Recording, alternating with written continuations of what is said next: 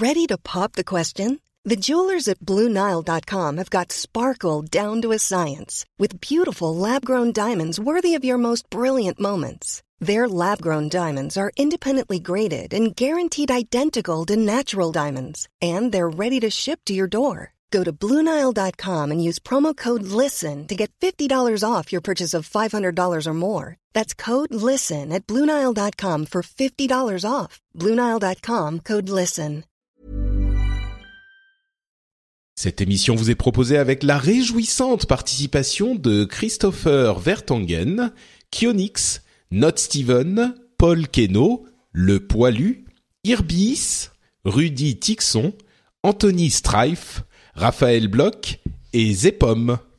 Bonjour à tous et bienvenue sur le Rendez-vous Tech, l'émission qui explore et qui vous résume de manière compréhensible toute l'actualité tech, internet et gadgets.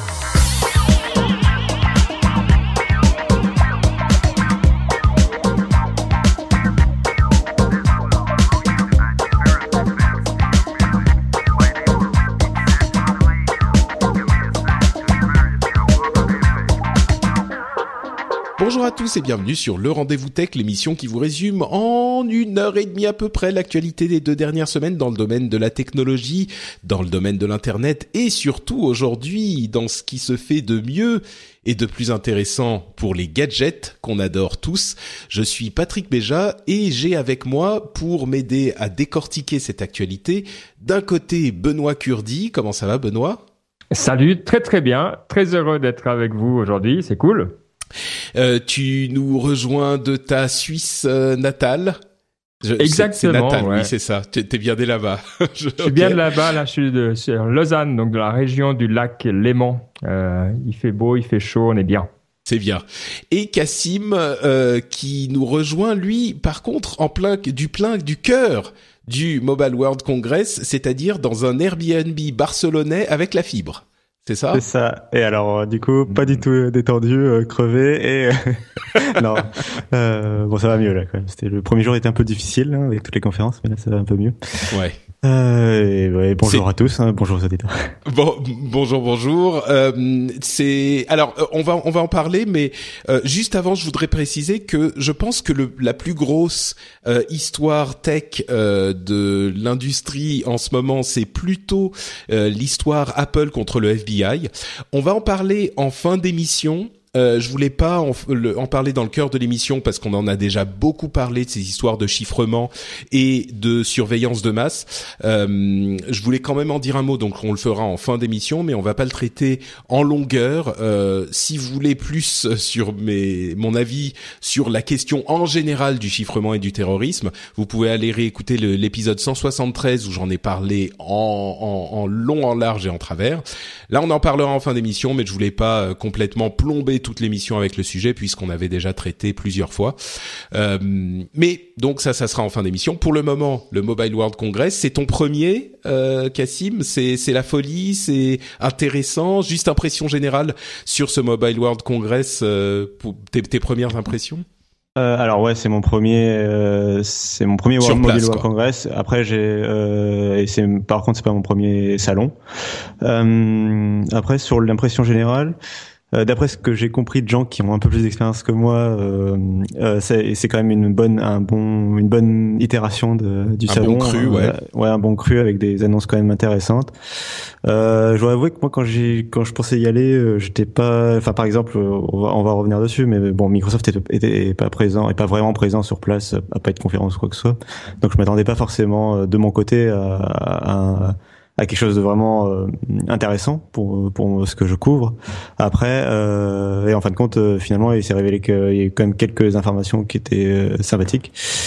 Euh, donc euh, plutôt satisfait. Plutôt, ouais, plutôt satisfait. Très bien. Bon, comme vous le comprenez, hein, le Mobile World Congress, c'est euh, le grand salon de la mobilité euh, qui se passe à, en Espagne. Chaque, ouais, chaque année à Barcelone. Chaque année à Barcelone, voilà. Euh, c'est bon, il y en a plusieurs hein, des salons où on va parler de mobilité. Celui-là, c'est peut-être le plus important spécifiquement sur euh, les téléphones portables. En gros, hein, l'essentiel c'est ça. Euh, en, en, dehors des conférences spécifiques de chaque euh, constructeurs euh, qui en font évidemment. Là, il y a eu deux annonces, deux conférences euh, principales. C'était Samsung d'une part et LG d'autre part. Euh, et puis il y a eu tout un tas d'autres petites choses. Euh, avant que je ne me lance, je donne aussi la parole à, Benoît quand même. Euh, je vais je vais présenter ce qui s'est présenté, ce qui a été présenté par Samsung. Mais avant ça, le Mobile World Congress, une réflexion où on se lance direct dans les annonces? Non, effectivement, euh, je trouve qu'ils ont quand même eu raison de mettre en avant la, la réalité virtuelle, on va en parler, euh, parce que c'est vrai que pour le reste, c'est quelque chose qui a vu de nez avec de la peine à m'enthousiasmer, mais c'est vrai que c'est une bonne édition cette année, donc euh, D'accord, et c'est vrai content de pouvoir en parler. Ouais. Ouais, les deux, euh, les deux gros, les deux grosses conférences ont parlé entre autres de la réalité virtuelle. Euh, pour leurs appareils mobiles, ce qui montre d'une part que la réalité virtuelle est vraiment partout, et on en aura, euh, on aura des sujets un petit peu après, euh, en plus à côté du Mobile World Congress euh, sur la réalité virtuelle, encore et toujours, c'est vraiment la technologie de l'année. Euh, mais là, on en avait même même sur les mobiles, donc ça montre aussi que les mobiles sont devenus le l'ordinateur principal, même pour ça. Donc c'est, enfin principal, non, calmons-nous. ils, ils réussissent à traiter ça aussi. Euh, mais donc très rapidement, moi les, les trucs qui m'ont marqué, évidemment Samsung a présenté son ses nouveaux téléphones, hein, le Galaxy S7 et le Galaxy S7 Edge. Euh, il y avait effectivement de, des présentations qui étaient faites sur le Gear VR, qui est leur euh, leur euh, petit appareil dans lequel on place le téléphone et qui nous permet de le transformer en casque de réalité virtuelle. Il y avait la présence de Mark Zuckerberg qui a euh, qui est venu présenter euh, son partenariat et le contenu réalité virtuelle de Facebook en partenariat avec Samsung. Enfin, disons que ça marchera sur les appareils Samsung, mais pour revenir à l'appareil, aux appareils eux-mêmes Galaxy S7, parlons d'abord de, de, des téléphones. moi, les trucs qui m'ont marqué, c'est l'écran euh, always on, donc toujours allumé, avec certaines informations qui euh, vous sont utiles, comme euh, le calendrier, l'heure bien sûr, les notifications. Donc le téléphone est suffisamment intelligent pour euh, savoir quand il est dans votre poche ou posé face euh, contre le, la table euh, ou pas, et quand il estime qu'il doit avoir un écran un petit peu allumé, bah, il va allumer certains pixels, donc vous donnez les informations sans même que vous n'ayez à le toucher, ça c'est assez pratique.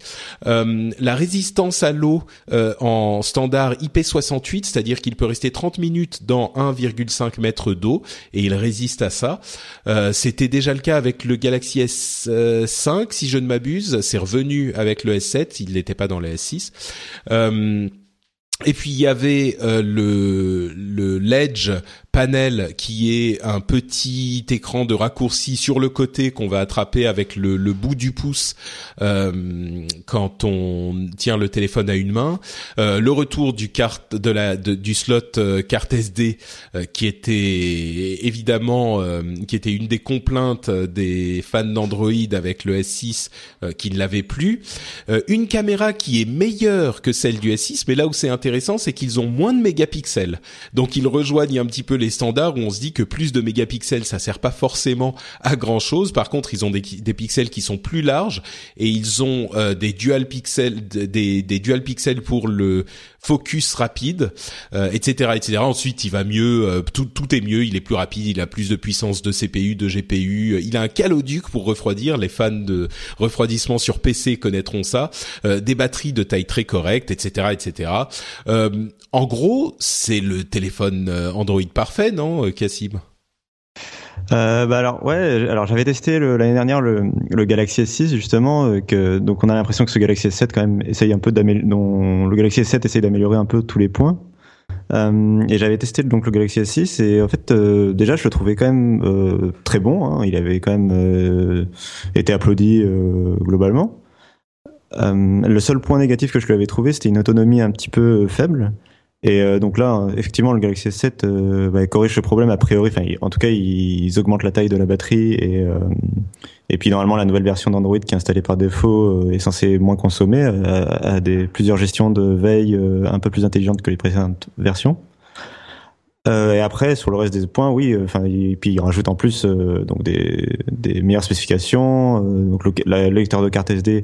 Bon, je suis pas Euh, c'est pas obligatoire pour moi d'avoir un lecteur de carte SD. De, ça dépend de, du stockage que tu fournis en, en interne. Le stockage interne étant toujours plus rapide et fiable en général. Euh, et en l'occurrence, le Galaxy S7, euh, si je pense, je pense, j'ai pas vérifié, mais je crois que c'est comme le Galaxy S6, il doit commencer à 32 gigas de stockage. Bon, c'est quand même suffisant. Ouais, c'est quand même correct, ouais. Voilà. Euh, après, voilà, sur le reste, donc ils améliorent chaque point. Euh, déjà, le Galaxy S6, je le trouvais quasi parfait pour moi. Donc, euh, enfin, vraiment, le téléphone, euh, un peu cher. Enfin, les gens reprochent un peu le prix du, du des Galaxy S6 et S7 de Samsung parce qu'ils se vendent au prix d'un iPhone globalement. Euh, moi, pour moi, ça me pose pas de problème dans le sens où euh, Samsung euh, place son téléphone comme un téléphone haut de gamme sans compromis, où ils essayent vraiment de d'avoir une bonne expérience globale.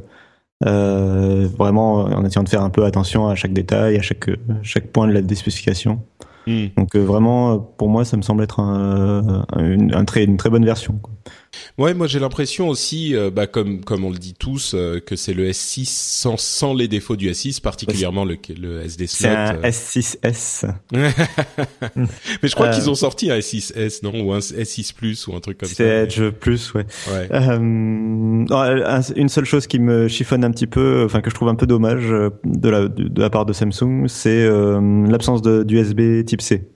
Euh, c'est vrai. Je, je, sais que c'est, enfin, disons qu'ils ils en sortent qu'un par an. mais c'est quand même, euh, c'est quand même important. Ouais. Voilà, ils en sortent qu'un par an, donc on se doute que ce sera dans le S8 en fait, mais du coup c'est un peu dommage de devoir attendre un an, alors que la plupart des autres fabricants maintenant sur l'autre gamme ont fait le passage à l'USB-C quoi. Et c'est vrai, moi, j'ai, je suis allé sur Twitter et j'ai dit, mais en fait, euh, c'est le téléphone Android parfait. Et les deux choses que m'ont dit les gens, enfin les trois choses, il y avait le prix, bien sûr, ça on peut s'en douter, euh, l'USB Type C, et puis le fait que ça soit Samsung. Euh, c'est-à-dire qu'il il y en a certains qui se plaignent de la surcouche Samsung et du fait surtout, bon ça c'est à la limite ok, on, on, le prend comme il est, mais surtout qu'ils ils sont assez peu mis à jour malheureusement. Euh, donc ça, c'était l'un des reproches que les gens faisaient sur euh, sur Twitter. Benoît, oui, pardon, tu tu voulais ajouter quelque chose? Ouais, donc bon, moi j'ai le S6 hein, qui me va euh, très très bien. Effectivement, j'ai toujours eu des, des Android purs, hein, on va dire, et c'était mon souci cette surcouche. Et puis finalement, on vit bien avec, même si ça reste pas mon, mon préféré. Euh, je me demandais si, je sais pas comment ça se passe en France. Ici, c'est très courant, donc quand on achète son téléphone, de prendre un pack d'assurance avec, euh, qui va coûter environ euh, dans les 80 euros hein, pour couvrir pendant deux ans sur les dégâts de, bah, si on le casse, si on laisse tomber ou si on le fait tomber dans l'eau. J'aimerais bien savoir si on paiera moins d'assurance ah. via ça, parce que sincèrement, payer la même assurance alors qu'il est censé être waterproof, c'est plus mon problème, je dirais en tant que consommateur. Donc là, ça pourrait être euh, un plus intéressant, je dirais. C'est vrai que bon, je crois pas en France on prend pas vraiment. Enfin, ils essayent toujours d'en vendre hein, des, des, mm. assurances euh, hors de prix pour. Euh... Du moins sur les téléphones mobiles, j'ai l'impression plus sur les PC en fait. C'est vrai. ouais. Mais, mais là, c'est vrai que je pense que les deux causes de, de problème avec les téléphones, c'est bon si tu le casses et que tu casses l'écran, ou que tu le laisses tomber dans les toilettes ou dans le lavabo ou machin. Et là, en l'occurrence, ça sera plus un problème. Mais c'était déjà plus un problème avec le S5 à l'époque. Donc euh, Bon. Ouais, c'est vrai. Ouais, j'ai pas, j'ai pas vu passer en tout cas de différence. Donc. Ouais, euh, je pense que les assureurs euh, te le signaleront pas trop. Ils vont pas venir te voir. Ah, monsieur, votre téléphone est IP68. Ah bah, à ce moment, on va vous faire moitié prix sur l'assurance, pas de problème. Non, non, je crois pas que ça marche comme ça. Comparé au Galaxy S5, ce qui est bien, c'est que, enfin, si je me souviens bien, le Galaxy S5 c'était du waterproof par euh, par étanchéité. Enfin, avec le port USB par exemple qui était caché, il fallait ouvrir le une ah sorte de trappe. Vrai, voilà. Alors que là, bon, Samsung c'est pas les seuls à le faire. Euh, Sony le fait la même chose. Euh, c'est étanche sans euh, sans aucune trappe. Le port USB est étanche en fait et le port jack aussi. du coup, il y a, y a, pas, ça dénature pas le design. Ouais, on n'a pas, on c'est juste le téléphone tel qu'il est, il est juste étanche, quoi. C'est le même, mais étanche. Donc, euh, ouais, c'est vrai. Euh, ils ont effectivement mis l'accent sur euh, la, la réalité virtuelle, euh, avec par exemple, si vous êtes séduit par cette idée du Galaxy S7, euh, il sera en vente le 11 mars. Je crois que les précommandes commencent dans quelques jours, si ce n'est pas aujourd'hui. Euh, et si vous précommandez, vous aurez en cadeau un Gear VR, donc euh, comme je le disais, le, petit, la petite visière dans laquelle on place le téléphone euh, pour se faire un casque de réalité virtuelle. Et ils ont présenté en plus le Samsung Gear 360 qui est une caméra à 360 degrés, donc avec deux euh, deux, deux, deux objectifs qui capturent 190 degrés d'angle pour créer des vidéos en 360 degrés.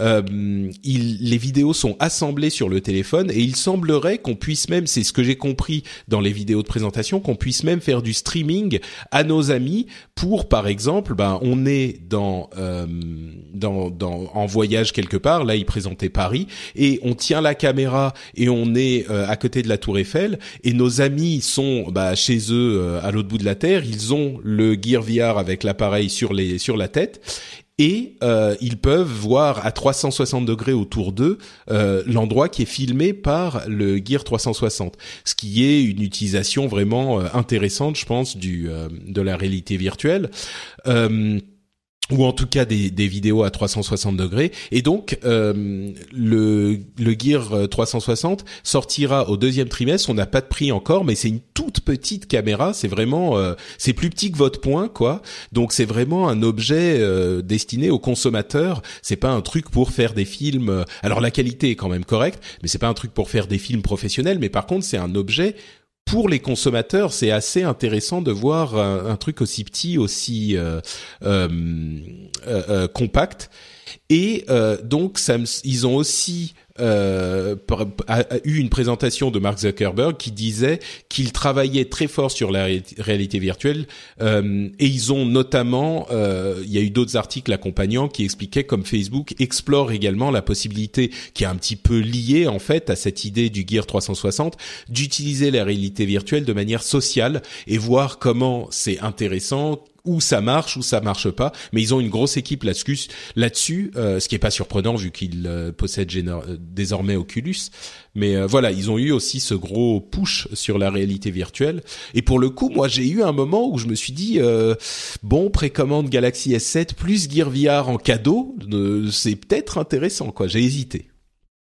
C'est c'est un truc qui joli. Ouais. Je pense que hum, bon, je sais pas si vous avez regardé la, la présentation euh, de Samsung. Il y a un moment où le script suffit. Euh, Mark Zuckerberg arrive, il dit quand j'étais enfant, je rêvais de réalité virtuelle. Aujourd'hui, ma fille, quand je la tiens dans mes bras comme ça et que ses premiers pas. Donc c'était vraiment cheesy américain. Euh, c'était presque pénible, hein, parce que bon, voilà. Mais à part ça, euh, c'est vrai que c'est, moi je trouve que c'est une solution qui est hyper élégante et qui donne envie. Euh, ils ont articulé euh, certains chiffres avec des, millions de vues euh, sur Facebook de, bah, de vidéos en 360. Je suis pas certain qu'il y ait ce genre d'adoption encore, donc j'ai l'impression qu'on est encore beaucoup dans le marketing et dans le eux qui veulent pousser ça plutôt qu'une vraie demande du marché. Euh, j'ai pas beaucoup entendu ou vu de réaction en disant ah enfin le truc qu'il me fallait. Donc je suis pas certain qu'on soit en train de vivre le iPhone moment de la réalité virtuelle encore. Hmm, ouais, on n'y est sans doute pas encore, ça c'est vrai. Euh, juste une précision sur ce que disait Zuckerberg. Euh, il, il, parlait, oui, c'était énormément de marketing, c'était très écrit, et généralement les présentations Samsung, enfin toutes les présentations comme ça sont écrites, mais les présentations Samsung font un poil plus forcé peut-être que d'autres. Euh, mais mais on avait pour ce que disait Zuckerberg, en fait, l'évolution du type de contenu qu'on avait, qu'on partageait en fait. Il disait sur Facebook il y a dix ans, c'était uniquement du texte. On ne faisait que du texte. Et puis euh, le, les, les, photos sont arrivées, on avait de plus en plus de photos, et ça s'applique bien sûr effectivement à sa, à sa fille qu'il tient dans ses bras tendrement euh, au sein de son foyer chaleureux. Euh, et puis la vidéo est en train de prendre l'ascendant également là-dessus, et c'est le cas aussi pour ce type de moment qui parle aux gens finalement, les moments familiaux, etc. Euh, et, et lui, il disait et il, il, pense que la réalité virtuelle sera la prochaine évolution de ce type de médias partagés sur les réseaux sociaux. Donc c'était un petit peu pour faire passer cette idée qui disait ça avec, c'est vrai, une bonne couche de marketing euh, artificiel par-dessus. quoi. Mais est-ce que le 360 l'est? Parce que c'est là, à mon avis, sur la réalité virtuelle, je suis assez d'accord. Hein. Je pense qu'on va y arriver. C'est peut-être à 5 ans, c'est peut-être à 10 ans, mais on va y arriver. Mais le 360, en général, on est quand même une société qui avons prévu nos moments forts de manière euh, à sens unique pratiquement. Les concerts, euh, les matchs de foot. Alors oui, des fois on est sur une plage idyllique et tout est beau autour, mais souvent la réalité c'est que c'est très beau devant, on a le coucher de soleil et tout. et derrière, il y a tous les, les affreux euh, hôtels des années 50, etc. Donc c'est là où je suis pas certain en fait que leur format est bien. D'ailleurs, la, vidéo qui monte, c'est des gens qui jouent au foot sur une jolie place. Alors là, ça marche assez bien mais c'est pas, euh, j'ai pas été très convaincu, disons, par le, le la force de, du partage de ce qu'il voulait, euh, de ce qu'il montrait. Hmm. J'aime beaucoup ta, ta, ta caractérisation. Euh, c'est très beau devant. Ça, je, je, trouve ça très bien trouvé. Euh, en, tout, cas, euh, ouais, Cassim, j'allais te demander ce que tu en pensais, toi, qui es un petit peu plus dans l'effervescence sur place. bah, ça, c'est sûr que ça a permis faut savoir quand même que bon les Galaxy S7 et S7 euh, Edge c'était pas vraiment des surprises euh, dans la mesure où ils avaient quand même largement fuité. Enfin, il y a eu des articles pendant plusieurs mois sur sur les téléphones. Du coup, il restait pas grand chose à attendre de la conférence de Samsung et ils ont justement réussi un peu à surprendre tout le monde avec cette conférence euh, à base. Enfin, fallait voir quand même la salle était super impressionnante puisque quand les journalistes sont arrivés, en fait, il y avait un, un casque sur chaque table devant euh, où, et, où les journalistes étaient un peu perplexes. Enfin, ils commençaient à se demander comment on va pouvoir rendre ça en photo? Enfin, ça va être euh, compliqué si euh, toute la conférence. Est-ce que toute la conférence va être en réalité virtuelle? Enfin, comment ça va marcher? Euh, Donc, ils ont vraiment réussi. Euh, donc ça, plus la présentation de Zuckerberg, plus la présentation du Gear VR.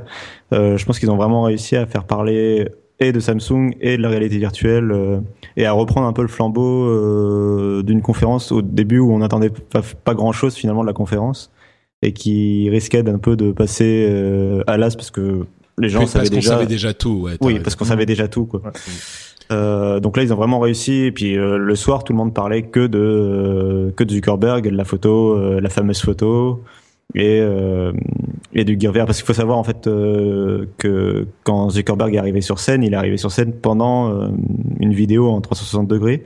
Donc pendant que les analystes et les journalistes avaient euh, le, le, truc le, casque. sur la tête, ouais, c'était pas bête de leur part parce que c'est vrai qu'on a vu que Zuckerberg mhm. était dans la salle, tout le monde a arrêté d'écouter ce qui se passait sur sur le, le, la scène et tout le monde s'est retourné vers Zuckerberg. C'était un petit peu la star de cinéma qui est dans l'assistance quoi. Euh, ok, bon bah voilà pour le tour de la présentation Samsung. Euh, l'autre gros morceau c'était LG qui a présenté son LG G5, euh, qui est donc l'évolution, vous vous en doutez, du LG G4. Euh, avec un lancement prévu en avril, qui a un beau design euh, tout en métal, qui a lui aussi un écran euh, toujours allumé, always on, deux appareils photo sur le dos, un 16 mégapixels et un 8 mégapixels avec un angle un petit peu plus large, ce qui est une évolution intéressante. Je je sais pas si c'est le premier qui a deux appareils photo, mais je crois euh, je suis pas sûr, mais en tout cas c'est l'un des premiers, ça c'est certain. On en parle beaucoup pour le l'iPhone 7. Euh, il y en avait, il y en avait quelques uns il y a quelques années à l'époque de la 3D pour faire de la stéréoscopie, mais c'était euh, vraiment, euh, mmh. c'était pas du tout bien pensé.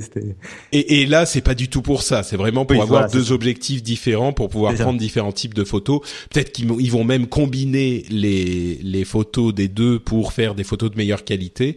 Mais là oui, c'est pas pour faire de la 3D un petit peu ridicule. Quoi.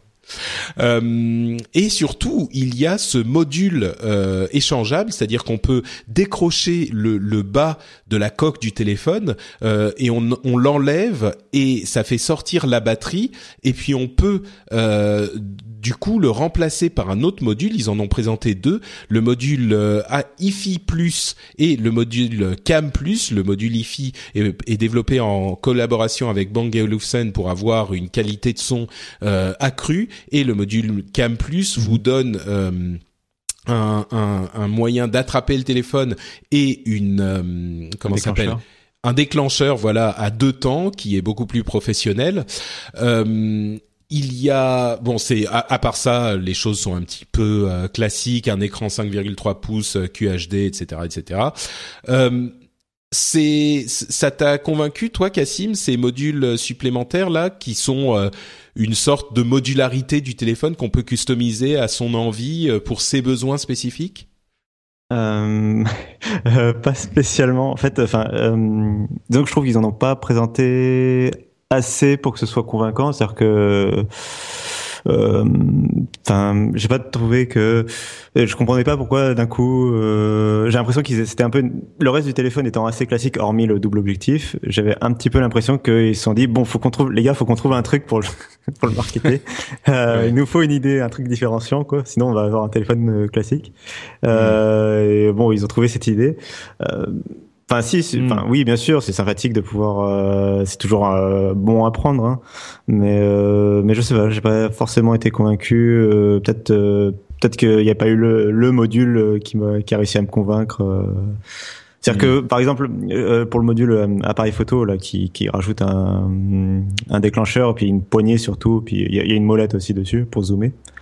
Euh, bah, par exemple, enfin, euh, la plupart des, il y a beaucoup de téléphones, je pense au Xperia et au Lumia, qui ont déjà le déclencheur sur le téléphone en lui-même, par exemple, euh, le déclencheur à deux temps. Et, euh, et pour ce qui est de la poignée, bah, y a, sur, sur d'autres téléphones, il y a déjà eu des coques que tu rajoutes qui rajoutent la poignée, où c'est un accessoire officiel du fabricant. Et il n'y avait pas forcément besoin que le truc soit modulable et que tu arraches une batterie, etc. Donc, euh... ouais, euh, je, je suis pas du tout d'accord. Alors, euh, pour le coup, je pense que c'est euh, la première fois que je vois un téléphone aussi intéressant de la part de LG. on a le projet ARA, hein, donc ce fameux projet de Google où on peut faire son téléphone de manière complètement modulaire, qu'on n'a encore jamais vu, hein, mais qui est dans les tuyaux quelque part.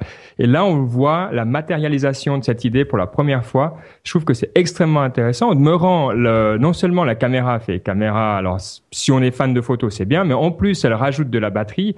Donc, elle euh, répond à un autre problème assez classique des, téléphones euh, de manière que je trouve également très élégante. Euh, et je suis pas surpris s'ils arrivent à décliner. En fait, si on arrive à avoir des consommables sur les téléphones, c'est une source de revenus qui est absolument extraordinaire. Donc, le business model est intelligent, la façon de faire est élégante. Moi, je suis très convaincu et je vais le regarder d'assez proche ce téléphone quand il, sera disponible. Alors, Ouais, juste euh, euh sur, la sur, la sur la modularité. Euh, je te rejoins sur le. moi, je, ça m'intéresse aussi le projet ARA, par exemple, ou, euh, ou le projet. Euh, j'ai oublié le nom du téléphone qui. qui Phoneblocks, ouais. Oui, le Phoneblocks. Mm et oui, on sent qu'ils ont voulu s'inspirer de cette idée avec ce LG G5. Mais c'est LG et je les vois pas. C'est pas Apple ni ni Google ni un autre gros euh, ou ni Samsung qui serait capable. Ils n'ont pas les reins euh, pour sortir, euh, par exemple, une certification, quelque chose qui pourrait donner aux accessoiristes l'envie de créer des tonnes d'accessoires pour le LG G5. Et j'ai pas la conviction que qu'ils vont qu'ils vont réussir à convaincre les accessoiristes quoi et j'ai pas l'impression que les accessoiristes vont pouvoir même avoir une sorte de sais pas comment expliquer de, de cahier des charges de pour pour créer des modules quoi. J'ai hmm. Bon, je pense qu'il y aura quand même, euh, si il faut euh, pour les, les peut-être qu'ils vont travailler avec eux. Oui, il faudrait peut-être. Tu, tu crains que ça soit un, une, une idée comme ça qui soit euh, bah, laissée à l'abandon ou, ou pas développée suffisamment pour qu'elle devienne intéressante, quoi. Bah, je pense qu'il y a déjà eu des fabricants euh, tiers, enfin des fabricants, des, des, fabricants de mobiles ou de PC ou de peu importe, des petits fabricants, des moins pas les gros fabricants auxquels on est habitué comme Apple, Samsung, etc. Euh, qui ont déjà lancé ce genre d'idée des fois dans sous d'autres formes, mais des téléphones qui euh, auraient bien aimé avoir euh, plein d'accessoires, quoi. Et euh, finalement, ça a pas pris, quoi. souvent, y a, ça, ça prend pas. Y a, on va, mm. enfin, qui imagine voir un, le LG G5 à la Fnac avec 40 docks en dessous, quoi, tu vois. Enfin, Bah, moi, je te rejoins un petit peu, euh, Cassim. J'ai l'impression que c'est la... c'est pas une fausse bonne idée, mais presque. C'est c'est un petit peu l'idée où on se dit ça va être super cool, et puis au final, euh, si tu veux avoir euh, plusieurs modules différents, il faut les trimballer avec toi, ou alors euh, même si tu pars en voyage, tu vas les trimballer avec toi dans ton sac, et puis si tu as celui pour écouter euh, de la musique de bonne qualité et celui pour euh, avoir la caméra euh, avec le, la poignée, d'une part, la caméra, bah, ça déforme ton téléphone, donc tu peux plus le mettre dans ta poche, par exemple. C'est tout bête, mais euh, ça, c'est déjà pas pratique. Et puis, quand tu veux l'échanger, euh, ça éteint le téléphone. J'écoutais, je crois, This Week in Tech où il disait, euh, ça aurait été tellement malin de mettre un, une mini batterie à l'intérieur pour qu'il tienne, euh, je sais pas, 30 secondes le temps qu'on échange le module, ne serait-ce que ça, mmh. parce que là, il s'éteint, il redémarre.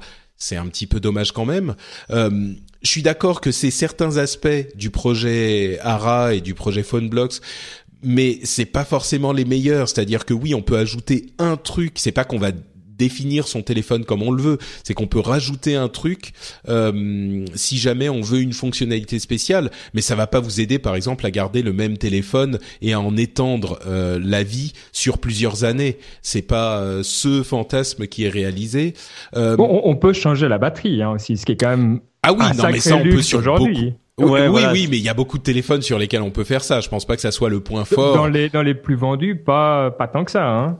Bah, hormis Samsung et, euh, et Apple. C'est-à-dire euh, hormis 95% euh, du marché. oui, non mais d'accord. Mais... Ouais, disons que ok, le fait de pouvoir échanger la batterie est un point intéressant, mais d'une part, on voit bien que c'est pas indispensable vu les téléphones les plus vendus, et d'autre part, ça existe déjà. Là, le point intéressant de ce LG G5, c'est les autres aspects des trucs échangeables.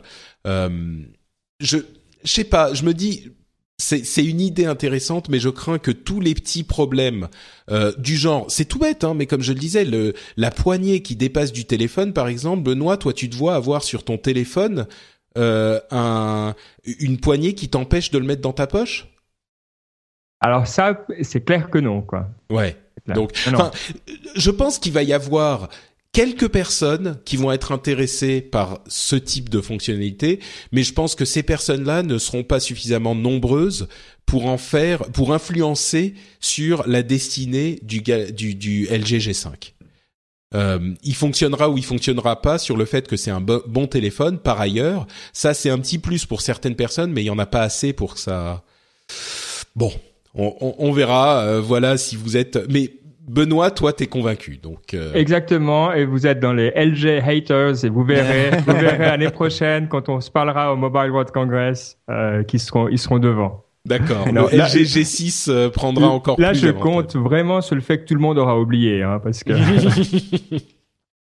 Bon, par contre, un truc qui risque d'être euh, d'avoir un petit peu plus de succès, c'est euh, leurs lunettes euh, réalité virtuelle 360. Bon, elles n'ont pas de prix ni de date de sortie, mais par contre, là où c'est intéressant, c'est que contrairement au Gear VR de Samsung, en fait, ça n'est pas un module dans lequel on place un téléphone, mais ce sont des lunettes beaucoup plus légères, sans doute les plus légères qu'on ait vues à part le Google Cardboard, euh, très très légères qui euh, ont des écrans à l'intérieur et un câble USB qu'on va brancher sur le téléphone. Donc le téléphone reste l'appareil qui calcule les images, mais par contre on a les écrans euh, sur les yeux et des lunettes relativement légères comme je le disais et ça marche avec n'importe quel téléphone qui est équipé du processeur Snapdragon 820.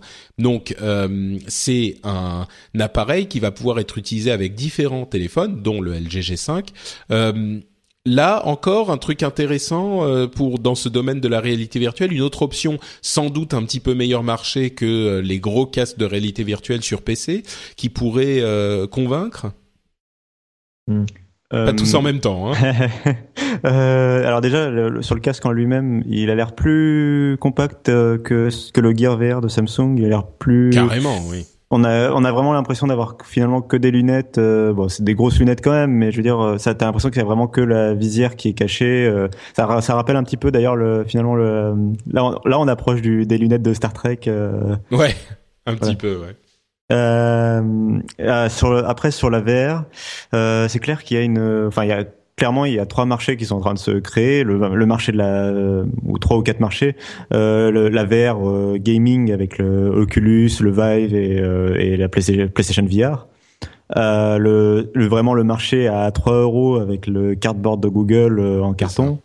Et le marché intermédiaire avec ces accessoires-là, dont on sent que le, bah, que soit le Gear VR ou celui de LG, ça va coûter autour des 100 euros. C'est un peu mieux fait, c'est mieux, c'est beaucoup mieux construit qu'un cardboard, c'est pas aussi bien qu'un Oculus, mais par contre, c'est une bonne solution pour l'usage professionnel, je pense, de la VR, c'est-à-dire le fameux, euh, euh, on vous visite, on vous fait visiter un appartement depuis euh, euh l'agence immobilière parce qu'ils ont filmé en 360 degrés et qu'ils sont capables de vous faire euh, voyager dans l'appartement sans sans avoir un rendez-vous, etc. Euh, et ça, euh, je pense que tu as juste besoin justement de l'agence peut avoir un, un, LG ou un Samsung, un téléphone Samsung ou un téléphone LG et euh, et avoir juste le casque et euh, glisser le téléphone dedans et ça leur coûte du coup l'investissement du, du, casque finalement leur coûte pas tant pas tant que ça et ils ont euh, une plus-value quoi qui est assez intéressante.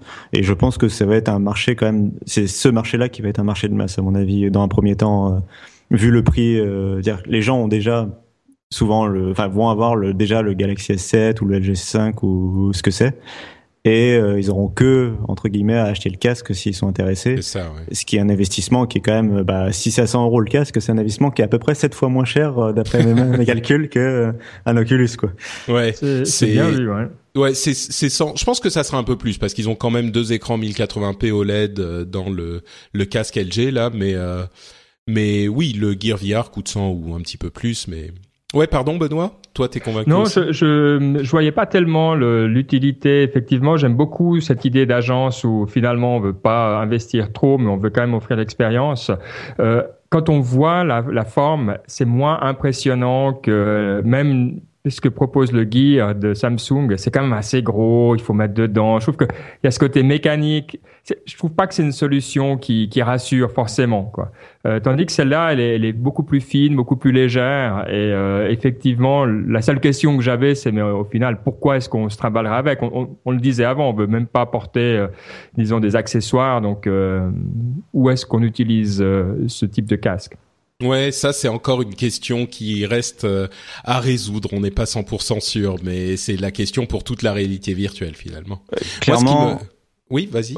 Euh, clairement, l'expérience sera moins bonne qu'avec un Oculus et mmh. euh, ce sera pas fait pour les joueurs qui ont besoin euh, de, de, de, la puissance, etc., d'un vrai PC derrière. Là, ça va peut-être plutôt pour les petites expériences. Par contre, le gros avantage, c'est qu'avec ces solutions, que ce soit celle de LG ou de Samsung, il y a besoin d'aucun câble là où les casques, pour le moment, les casques classiques de Sony ou de Oculus ou de HTC sont euh, reliés à un PC ou une PlayStation euh, par câble. Donc, mmh. euh, bah, là, effectivement, tu, tu touches à l'aspect qui moi m'intéresse le plus dans cette histoire de, de, de casque LG, euh, entre autres, c'est le fait que le téléphone, comme je le disais tout à l'heure, est devenu le truc qui calcule la 3D. alors bon, c'est, c'est, je pense qu'il va falloir avoir une grosse batterie pour tenir plus d'une heure avec ce genre de, de, de calcul à faire, mais il n'empêche, les téléphones sont suffisamment puissants pour être le truc qui va calculer la réalité virtuelle euh, pour vous quoi. C'est une évolution. Euh, je pense si on nous avait dit ça il y a au moment de la sortie de du premier iPhone, euh, quand les smartphones ont vraiment connu leur lancement, on n'y aurait pas cru quoi. Dix ans plus tard, l'appareil est vraiment un centre de calcul suffisant pour faire ça. Euh, bon, il y avait aussi le petit robot rouleur de LG qui est qui est marrant, qui est un robot qu'on peut contrôler à distance avec des caméras, des haut-parleurs, des micros, euh, même un, un une, une euh, comment un émetteur infrarouge pour calculer pour utiliser pour allumer votre télé et l'utiliser comme un comme un comment s'appelle une télécommande voilà. Euh, j'utilise tellement peu ma télé que je sais plus comment s'appellent les télécommandes. Euh, et il a même un, un pointeur laser. Enfin c'est un truc marrant de de de de, de contrôle de la maison. C'est une petite boule euh, qui, qui roule dans votre maison et que vous pouvez contrôler à distance. J'ai trouvé l'idée très marrante. Euh, mais est-ce qu'il y a des choses qui t'ont intéressé? Faisons un petit peu le tout le reste du salon. Euh, il y avait des choses euh, peut-être notables euh, qu'on a qu'on a vu. Et puis parle-nous de, de tout ce que tu voudrais évoquer, euh, Cassim, sur ce salon. là, des, des, des présentations, des objets, des gadgets. Ah bah, euh, ce qui est en suivant, je pense, sur le sur le conducteur est vraiment ce qui était le plus intéressant euh, en dehors des deux présentations dont on vient de parler. Euh, et puis on va me jeter des cailloux si j'en parle pas, euh, qui est le téléphone présenté par HP. Alors pour le coup, enfin franchement, c'est une des annonces qui m'a le plus intéressé. Alors pas que parce que c'est un téléphone sous Windows 10 mobile, mais aussi parce que euh, c'est un téléphone qui a vraiment été particulièrement bien réfléchi, bien conçu et euh, dont la, enfin vraiment la HP essaye de répondre à une problématique qui est assez intéressante et essaye de vraiment de prendre son temps donc, euh, enfin, il est vraiment intéressant à plus d'un titre ce téléphone. Donc, c'est le HP Elite euh, X3. Euh, et, en fait, alors déjà, donc c'est un téléphone en fait qui a été conçu en partenariat, enfin en collaboration avec les entreprises. C'est-à-dire que HP est allé voir les entreprises et leur a demandé vous voudriez quoi dans votre smartphone idéal, quoi? Et, et ils ont plus ou moins conçu comme ça en, partenariat avec le, les entreprises, leurs clients. Et euh, ils ont aujourd'hui ils ont enfin euh, il y a quelques jours ils ont présenté donc le HP X3 qui ne sortira qu'à l'été. Et ils expliquent que c'est déjà cette euh, annonce qui est, a lieu. En fait, finalement, ils ont presque présenté, enfin, ils ont présenté un prototype et presque une version bêta du téléphone quelque part. alors, il fait quoi? Dis-nous, tu nous, tu nous fais attendre là. Qu'est-ce que c'est que cette merveille?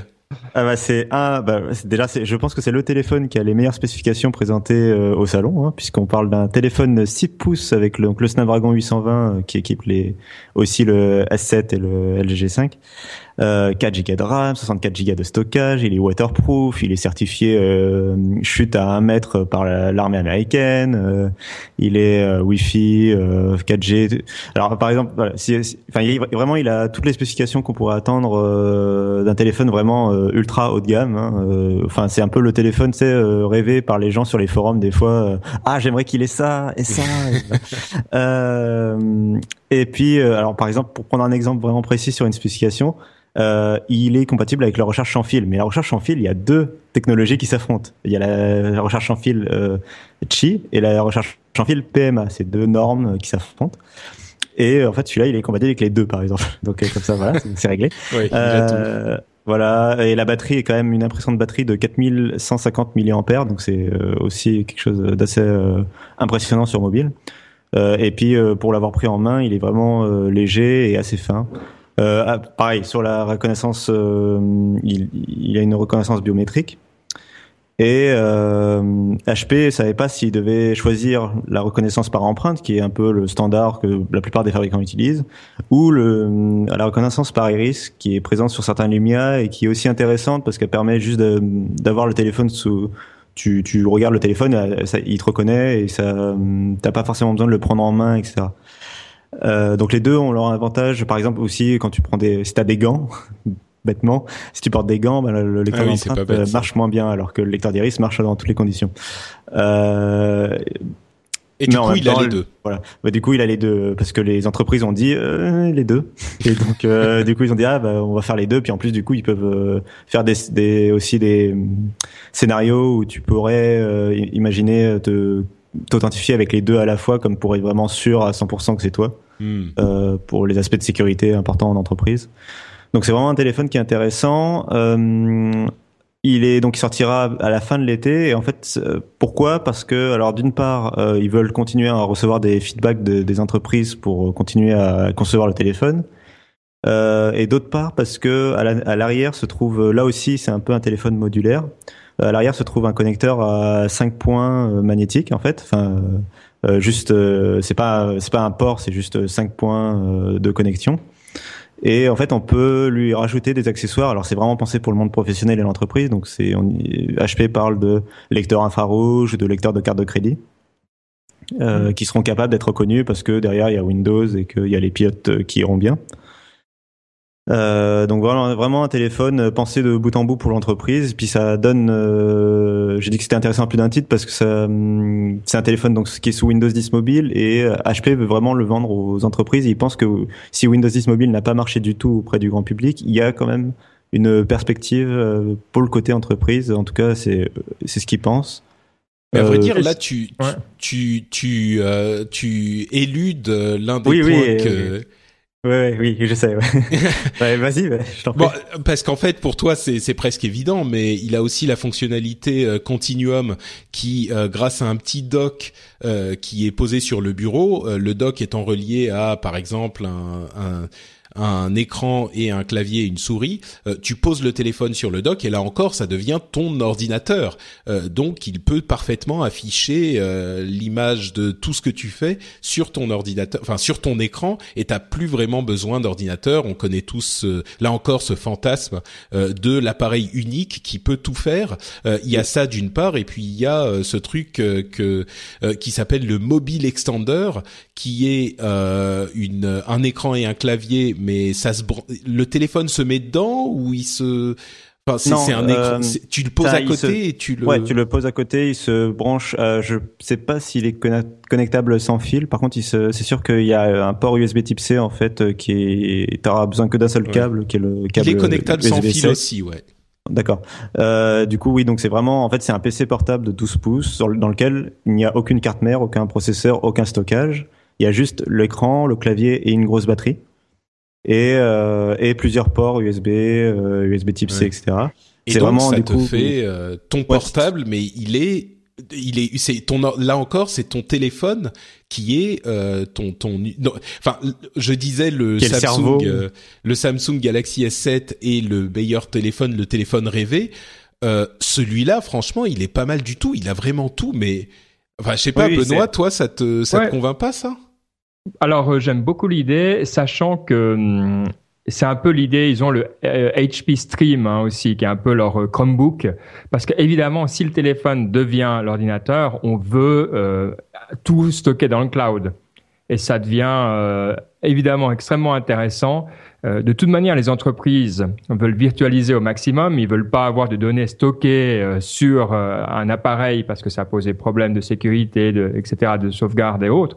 Donc, je trouve que c'est vraiment très très intéressant. Moi, je j'avais pas vu passer la nouvelle parce que je m'intéresse peu au monde Windows. Et là, quand j'entends tout ce qu'il fait, et, et, je pense que pour tourner, faire tourner du Word et du PowerPoint, il n'y a pas besoin maintenant. Si on arrive à faire tourner de la réalité virtuelle de manière euh, simple et efficace, j'ai aucun doute qu'il soit plus que euh, suffisamment puissant. Euh, ça pourrait bien marcher. Je verrais bien Dell sortir quelque chose de similaire euh, pas loin, pas loin après. Hmm. Là où, enfin vraiment où je trouve ça assez intelligent, c'est que par exemple HP euh, ne compte pas, compte vraiment le vendre. C'est vraiment un produit pour les entreprises et compte euh, quand même ouvrir la vente aux particuliers, mais par exemple que sur le site d'HP et sur le site de Microsoft, le Microsoft Store en fait, euh, qui est un site en ligne. et ils comptent pas, par exemple, le vendre à la Fnac ou, chez Darty, parce que ils savent très bien que le téléphone ne se vendrait pas à beaucoup d'exemplaires auprès des particuliers tant que Windows 10 Mobile n'aura pas réglé les problèmes d'application, etc. Donc ils vont pas dépenser, euh, ça leur va leur permettre de pas dépenser des millions de dollars en placement euh, marketing, en achat, en achat d'étalage.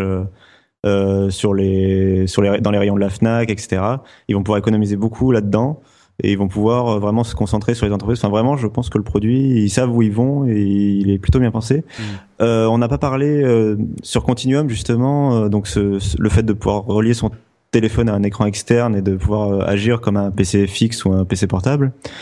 Euh, le souci qu'il y a pour le moment, c'est, enfin, qui est pas forcément évident à, à comprendre, c'est que c'est restreint que aux applications universelles du Windows Store.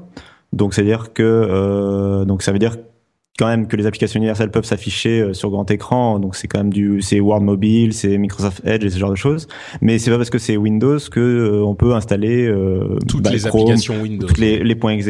Et là où donc et HP répond à cette problématique justement sur ce mobile parce que grâce à, à une, un système de virtualisation dans le cloud, donc qui est réservé aux entreprises, mais euh, il sera possible par le cloud en fait de faire tourner euh, euh, des applications vraiment donc Win32 x86 classique par sur le téléphone quand il est relié à un PC portable ou quand il est relié au, à un PC fixe quoi à une solution fixe. C'est-à-dire, attends, quand tu dis quand il est relié à un PC fixe, quand je veux dire quand il est relié à, son dock, oui, voilà, quand il est relié à son dock sur une solution où tu as l'impression d'être sur un PC fixe en fait, d'accord, a pas d'unité centrale. Donc tu auras un compte euh, chez HP serveur machin où tu feras tourner ton Windows euh, virtualisé et tu auras toutes les applications que tu veux là-bas et en fait il te stream la, la vidéo euh, sur ton c'est ça? Je crois qu'il te stream euh, il, c'est pas aussi il, c'est pas aussi consommateur, je crois ah. pas qu'il stream la, la vidéo, je crois qu'il juste il stream l'application le, le Ah d'accord. Il interprète en fait, c'est juste pour que. Oui, d'accord, ok, ok. Voilà. Ah, c'est intéressant, oui, oui. C'est vraiment intéressant de ce côté-là. Bon, le, le, seul truc que, franchement, moi je trouve ça pas mal du tout. Euh, moi j'y pense, euh, quand j'y pense, je me dis quelles applications, enfin quelle utilisation j'en aurais, et je me dis il y a des applications quand même parce que moi le, ce que je fais c'est du podcast, donc j'aimerais bien pouvoir avoir juste un appareil que je trimballe. Euh, le problème c'est que euh, il y a plein d'applications que moi j'utilise qui sont assez spécifiques. Mmh et qui donc ne tournerait pas là-dessus. Euh, bon, avec cette histoire de virtualisation peut-être, mais c'est surtout ces applications spécifiques qui me. Ouais, l'histoire de virtualisation est vraiment pour les entreprises. Hein, c'est vraiment réservé, c'est un service d'entreprise, donc. Euh... D'accord. Mais pour la forces de vente en particulier, tu vois, qui ont toujours ces besoins assez simples au niveau technique, mais qui sont toujours en mobilité et qui quand même des mm. fois doivent remplir des rapports. C'est parfait. Franchement, c'est le meilleur des mondes. Bon, espérons qu'il sorte tel quel. Hein. C'est cet été et c'est presque un prototype comme tu le disais, mais euh, il a l'air quand même assez bien développé. Donc euh, on attendra ça évidemment avec impatience. Euh, d'autres choses à mentionner l'entrée de Huawei sur le marché des PC avec son MateBook, bon qui est une sorte de tablette Surface en quelque sorte. mais c'est surtout le fait que Huawei arrive sur le marché des PC qui était intéressant. le nouveau, oui, pardon? Oui, juste. Euh, alors justement, je trouve ça assez intéressant parce que pour moi c'est pas vraiment un concurrent de la Surface. Euh, et c'est là où je trouve ça intéressant, c'est que on voit en fait, euh, c'est pas le premier fabricant mobile à arriver sur le marché du PC depuis le lancement de Windows 10. Euh, il y a Samsung, euh, Samsung Mobile, hein, ceux qui font les Galaxy et les tablettes, qui a sorti, qui a annoncé au CES une tablette sous Windows. Euh, qui reprend un peu les mêmes spécifications et c'est plus en fait un, une sorte d'entre-deux.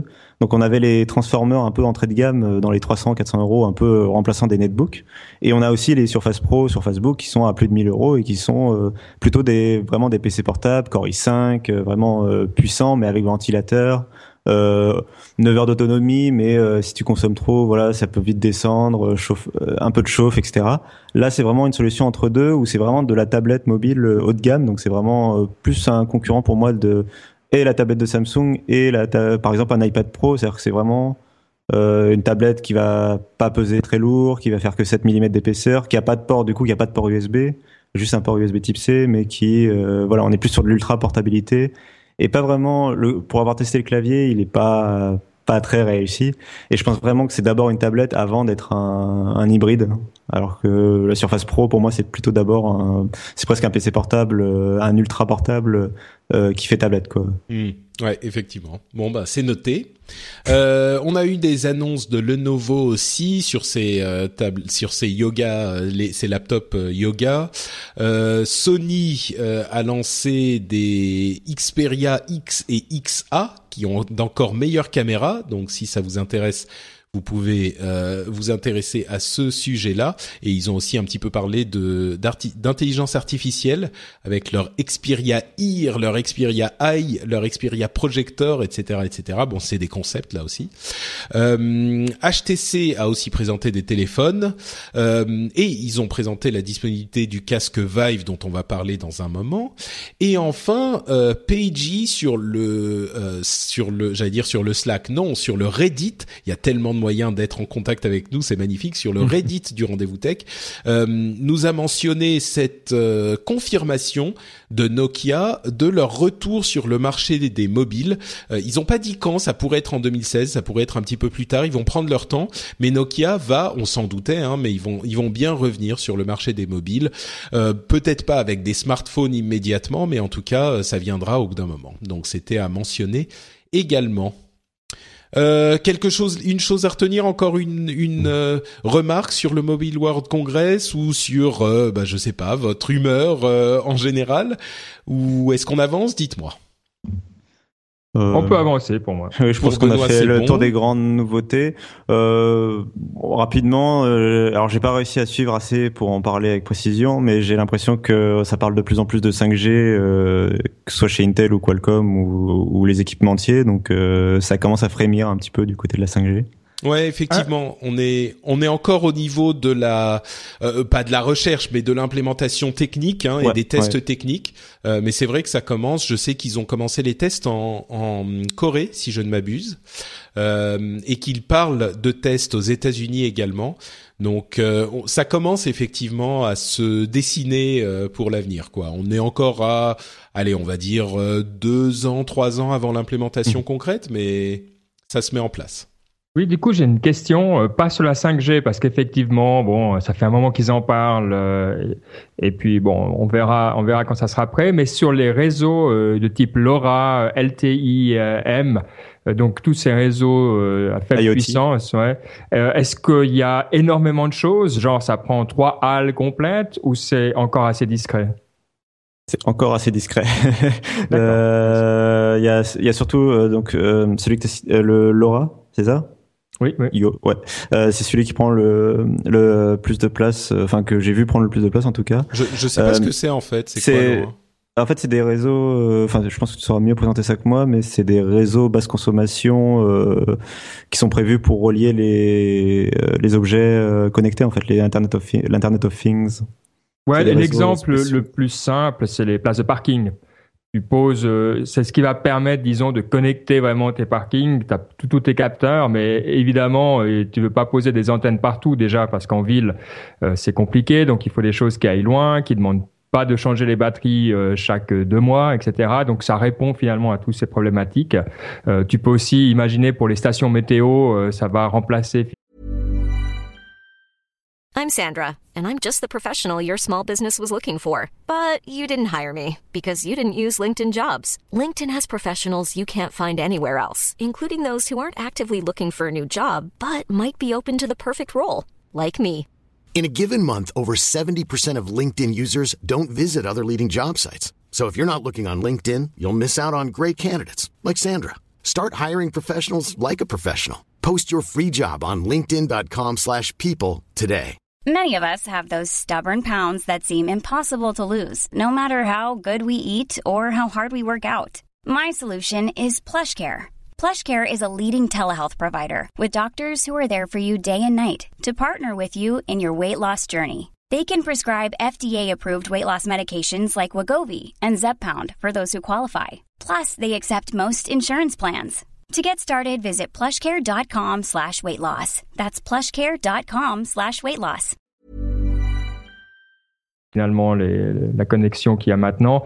Donc, c'est voilà, c'est extrêmement distribué sur de grandes surfaces. Euh, et donc, c'est évident que ça s'est promis un avenir glorieux d'une façon ou d'une autre, mais visiblement pas encore pour tout de suite. D'accord. Et c'est des réseaux qui sont indépendants de nos réseaux mobiles actuels ou Wi-Fi ou tous ces, tous ces trucs-là. Bah, c'est encore un autre réseau sur une autre fréquence. Il y a la, la fameuse euh, société française Sigfox qui est exactement là-dedans. Euh, donc euh, ça c'est, disons, il y a des paris maintenant, euh, mais effectivement c'est séparé.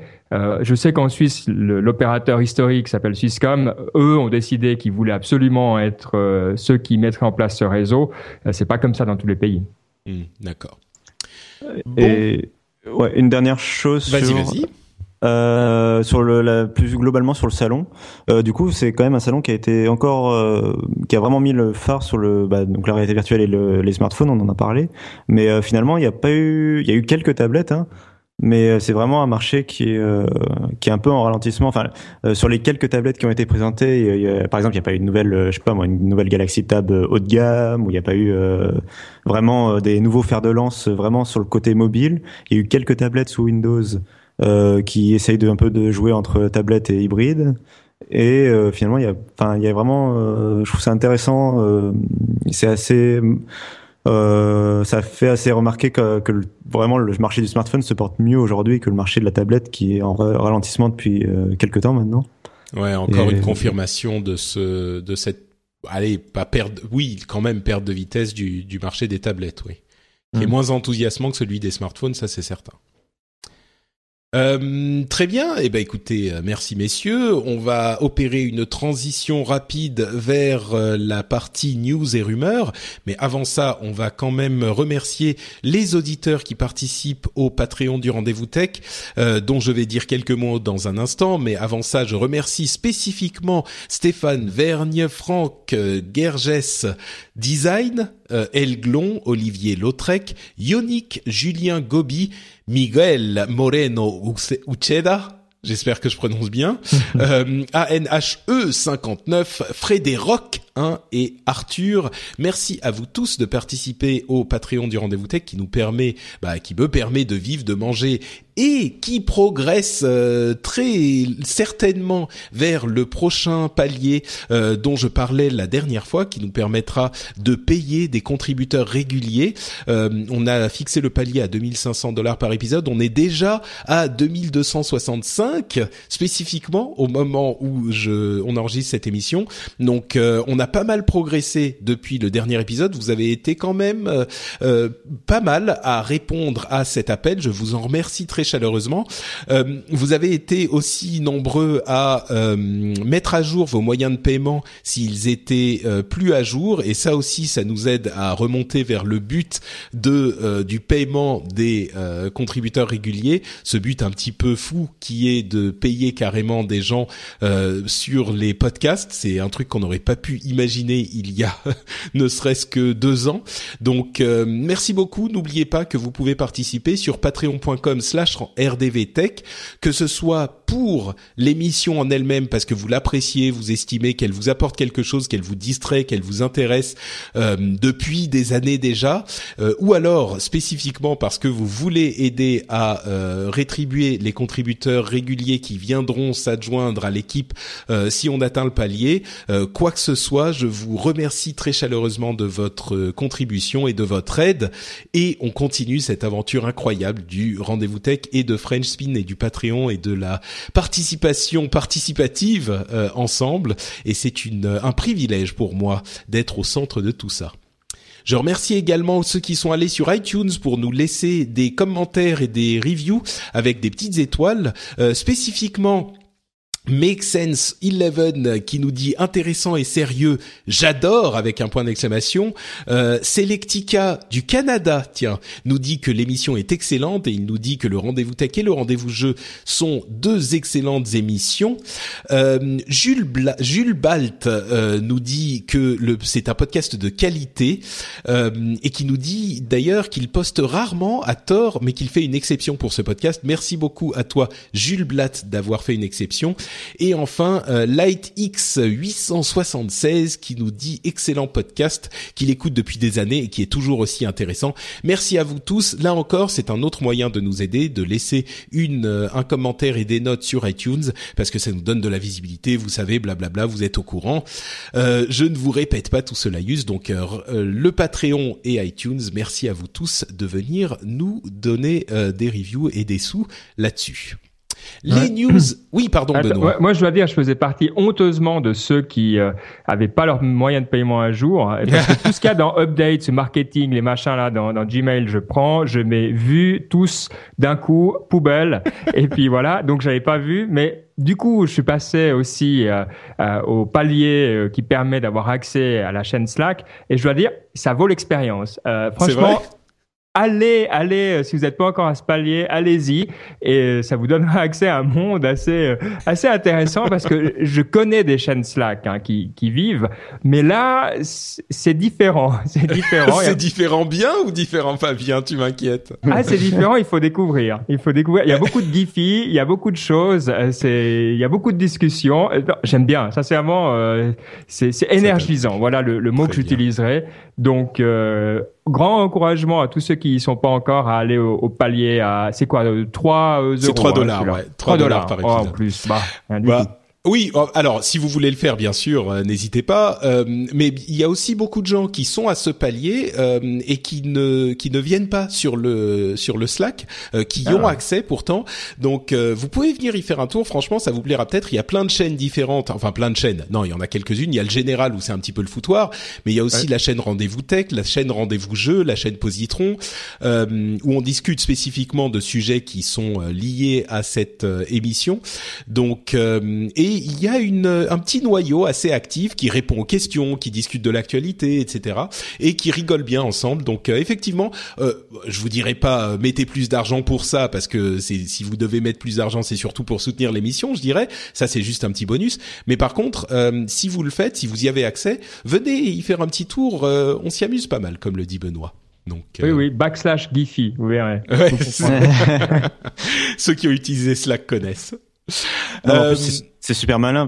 Là, là, là, Patrick, il vous vend le, la chose, hein, mais derrière, il y a, y a, vraiment une, une sorte de stratégie marketing bah, euh, bien maligne de sa part, parce que euh, du coup, quand il y a les épisodes qui sont publiés, on a envie de les écouter rapidement pour pouvoir commenter euh, tout de suite avec les gens qui en discutent dans le Slack, et donc on, on écoute plus souvent les, euh, les émissions quand elles sont publiées, et on, ouais, on les laisse on le laisse pas traîner quoi. C'est du, en fait, c'est de l'engagement marketing, tu vois, pour engager mon ah audience. Euh, je, je fais en sorte qu'il y ait plusieurs channels de community management euh, actifs, tu vois. C'est tout ça. C'est ça quoi. C'est c'est digital et dynamique. bon, donc continuons dans notre univers digital et dynamique avec les news et les rumeurs. Et effectivement, il y a plein de réalités virtuelles encore. Euh, on a HTC euh, qui a annoncé la disponibilité, enfin le, le prix et la disponibilité de son casque Vive euh, en collaboration avec Valve. Il coûtera 800 euh, dollars aux États-Unis, disponible en avril. On a Google qui développerait visiblement un euh, casque de réalité virtuelle qui ne nécessite pas un smartphone, donc qui serait d'un petit peu meilleure qualité. GameStop qui a suggéré, qui a dit peut-être à part erreur que le PlayStation VR ne serait disponible que en à l'automne euh, et pas dans la première moitié de l'année. Euh, Oculus a euh, présenté des bundles pour leur des PC avec Oculus à 1500 dollars qui seraient qui sont déjà en vente d'ailleurs aux États-Unis, pardon, qui sont en précommande. il y a Facebook donc comme on le disait qui a une équipe qui explore tous ces domaines de réalité virtuelle, la manière dont ça peut être utilisé dans les réseaux sociaux. Valve a mis a, mis à disposition un outil pour calculer la capacité de votre PC à euh, calculer de la réalité virtuelle. Vous pouvez trouver ça directement sur euh, sur Steam. Donc on a vu popper toutes les euh, tous les tests, les résultats de tests de, PC. Donc les gens qui ont des PC prêts, au moins on a un test maintenant pour le savoir, c'est pratique. et enfin Leapmotion, vous vous souvenez de ce capteur de mouvement de main qui avait fait beaucoup de bruit il y a deux ou trois ans. Ils ont une nouvelle version de ce capteur qu'ils destinent aux outils de réalité virtuelle qui pourront capter la position de vos mains et de vos doigts euh, sans avoir besoin d'avoir des outils, enfin des manettes. Euh, bref, encore une fois, c'est une effervescence incroyable autour de la réalité virtuelle, euh, un petit peu plus cher, un petit peu plus tard qu'on ne le pensait, mais il n'y a plus aucune question de doute possible sur le fait que l'année 2016, c'est l'année du début de la de la réalité virtuelle quoi. Quelques pensées sur toutes ces news en vrac? Ouais, moi j'aimerais rajouter une société qui a fait euh, du bruit ici, qui s'appelle MindMaze. Euh, je ne sais pas si vous avez déjà entendu parler euh, de cette société. quelque chose vaguement. Tu l'avais croisé à la NipConf quand tu étais venu. C'était ah, une de celles qui présentait. Ils viennent de lever 100 millions de dollars et pour une valorisation de, de 1 milliard. Donc voilà, bravo aux licornes. et ce qui est intéressant, c'est qu'ils utilisent la réalité virtuelle et des capteurs, donc des motion capture, dans le milieu médical. Et ça nous sort un petit peu des utilisations habituelles qu'on a de gaming euh, ou de, divertissement en général. Et ça nous montre aussi que, disons, il y a quand même tout un marché auquel on pense pas forcément quand on pense réalité virtuelle. Donc, allez jeter un coup d'œil. C'est, euh, vous trouverez Mind Maze en un mot, euh, et vous verrez comment, par exemple, pour la rééducation des personnes qui ont fait des, des attaques euh, cérébrales, euh, la réalité virtuelle peut être utilisée. Bon, c'est des solutions compliquées. Hein, je, je, crois que par mois, c'est 2500 dollars pour louer l'équipement. Donc, c'est pour des hôpitaux ou, ou, des choses comme ça. mais ça vaut vraiment le coup d'œil. Ah, Mind Maze, intéressant, effectivement. Merci Benoît. Euh, toujours dans le domaine des trucs qui euh, commencent à, à, à poindre euh, de- du domaine de domaine dont on parlait il y a un moment, euh, il y a Mattel qui a est en train de réaliser une imprimante 3D. Ils avaient un truc qui s'appelait le Thing Maker, qui était un petit jouet euh, qui existait il y a quel- il y a des années, qui était très populaire. Et là, en fait, ils le ressuscitent sous forme d'imprimante 3D euh, qui permet aux enfants de euh, faire leur leur propre jouet en fait et puis de créer euh, leur propre jouet c'est un truc assez intéressant c'est disponible euh, aux États-Unis euh, en précommande pour 300 dollars donc c'est ça fait quand même un petit peu cher pour un jouet mais c'est un un beau jouet et puis un truc euh, le genre de truc euh, comme les les Lego et les mécanos un petit peu éducatifs en même temps. Enfin, ça, ça encourage la créativité, je pense. Euh, ça sera disponible à la vente cet été, euh, pardon, pas cet été, cet automne, et, et donc ça coûte 300 dollars. Et c'est une imprimante 3D, quoi. On, on arrive à un niveau où les imprimantes 3D peuvent être utilisées dans les ce type de produit. Alors, c'est pas l'imprimante 3D la plus précise du monde. Hein. Euh, Ça fait des trucs relativement grossiers. Je dis relativement parce que c'est pas non plus horrible, mais c'est pas des trucs hyper précis. Euh, je trouve ça, je trouve ça assez intéressant, quoi. C'est vrai que Euh, on- ce j'ai- pas d'enfants, mais j'ai l'impression que les choses que les enfants aiment le plus au monde, c'est lancer un truc puis attendre trois heures que ça soit Oui, fini. c'est ce que j'allais dire. Ça, c'est- euh, voilà. c'est exactement ce que j'allais dire. Ouais, Ouais. vous pensez que ça risque Bah, d'être euh, Les imprimantes 3D, le problème c'est que, enfin, sauf si celle-là est particulièrement rapide, euh, c'est quand même Bah, très très long à imprimer quoi. Et C'est peut-être pour pas un pour les enfants de 7 ans non plus, euh, disons pour euh, 11, 12 ans, quelque chose comme ça, j'imagine. Écoute, là, ils ont Et la 11, 12 photo, ans, ils- euh, la photo euh, qu'ils ont à la famille euh, heureuse comme ça, avec plein de trucs. Je pense que ça leur a pris euh, trois, quatre semaines pour imprimer tout ça. Euh, après, il faut voir effectivement. Je, je trouve aussi que euh, j'ai pas été sur des, des logiciels de création dernièrement. Euh, donc, il faudrait voir l'accompagnement qu'il y a avec au niveau logiciel. Si c'est simple, efficace et drôle, euh, ça suffit peut-être pour être la récompense en soi-même. Et puis après, bon, on le fait sortir. Bon, Bon, deux, deux, trois choses. Euh, bon, alors déjà, euh, c'est c'est une nouvelle façon pour Mattel. Ils ont enfin trouvé comment faire travailler des enfants euh, dans les- tous les pays du monde pour créer des jouets. Non, euh, plus sérieusement, euh, sinon il y a la pâte à modeler en fait. Ouais, d'accord. Ok, vous êtes vous êtes vous êtes cyniques Low tous. tech, Moi euh. j'aime bien moi j'aime bien mon imprimante 3D ThinkMaker. Non, non, mais c'est une bonne idée, euh, vraiment. Ouais. Enfin, voilà. non, mais je vous comprends. Je. Là, on sent que bon, là, on sent que c'est un peu le modèle pour pour faire buzzer un petit peu sur la technologie, mais euh, mais euh, si un jour il y avait vraiment pour le futur, si s'il y avait ce genre de choses qui marchaient un jour vraiment euh, avec une impression rapide, quelque chose d'un peu joli, puis une, une bonne interface logicielle, euh, oui, ça, franchement, ça peut être cool pour des enfants quand même. D'accord. Euh, on a aussi une, un nouveau moyen de stockage euh, qui permet de stocker jusqu'à 360 terabits euh, sur un petit. En fait, c'est un disque. euh, en, en- ils appellent ça un, un disque 5D. Euh, je sais pas si c'est exactement un, vraiment un truc en cinq dimensions, mais c'est un Euh. disque. Ça a l'air d'être une sorte de cristal.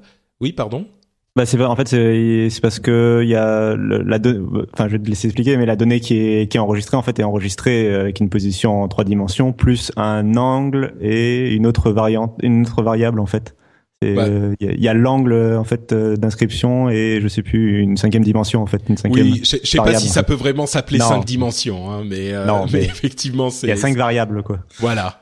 Euh, et donc, ce petit truc minuscule qui fait le- la taille d'une pièce de 2 euros, quoi, ça, ça stocke 360 terabits et euh, enfin teraoctets, pardon, et ça tient pendant 13 milliards d'années à température ambiante.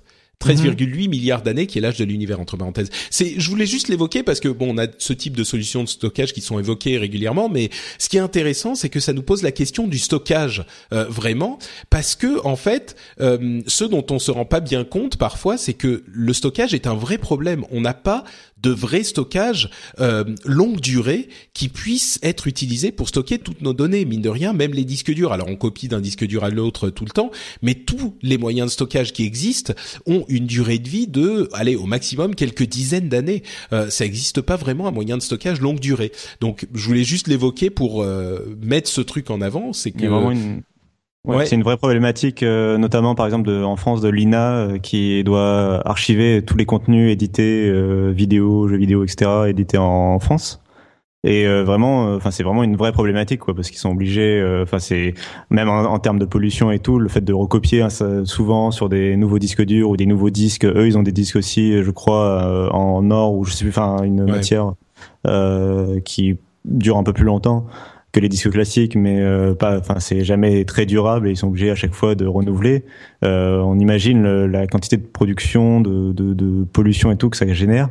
Et puis même, euh, enfin, c'est une vraie problématique pour conserver nos données euh, sur le long terme. Mais on n'a vraiment aucune technologie, quoi. Même papier, enfin, il y a que ce soit le papier ou le numérique, il y a aucune technologie qui permet pour le moment de conserver sur du long terme, quoi. Ouais. Donc ils ont des disques en or à l'INA. Eh ben les bourgeois. Quoi. je sais plus euh, un disque. Ouais, je sais pas si c'est de l'or, mais effectivement, il y a des. Il y a une matière. Ouais il y a un, certain type de, de moyens, enfin ces, moyens de, de, stockage longue durée sont euh, sont effectivement une, grosse question. Il y a des trucs très spécialisés qui permettent. Si quelqu'un sait ce qu'ils utilisent à l'INA, euh, venez nous le dire dans les commentaires sur FrenchSpin.fr. Je serais curieux de de, de, de le savoir euh, également. Je, je me souviens plus ce que c'est.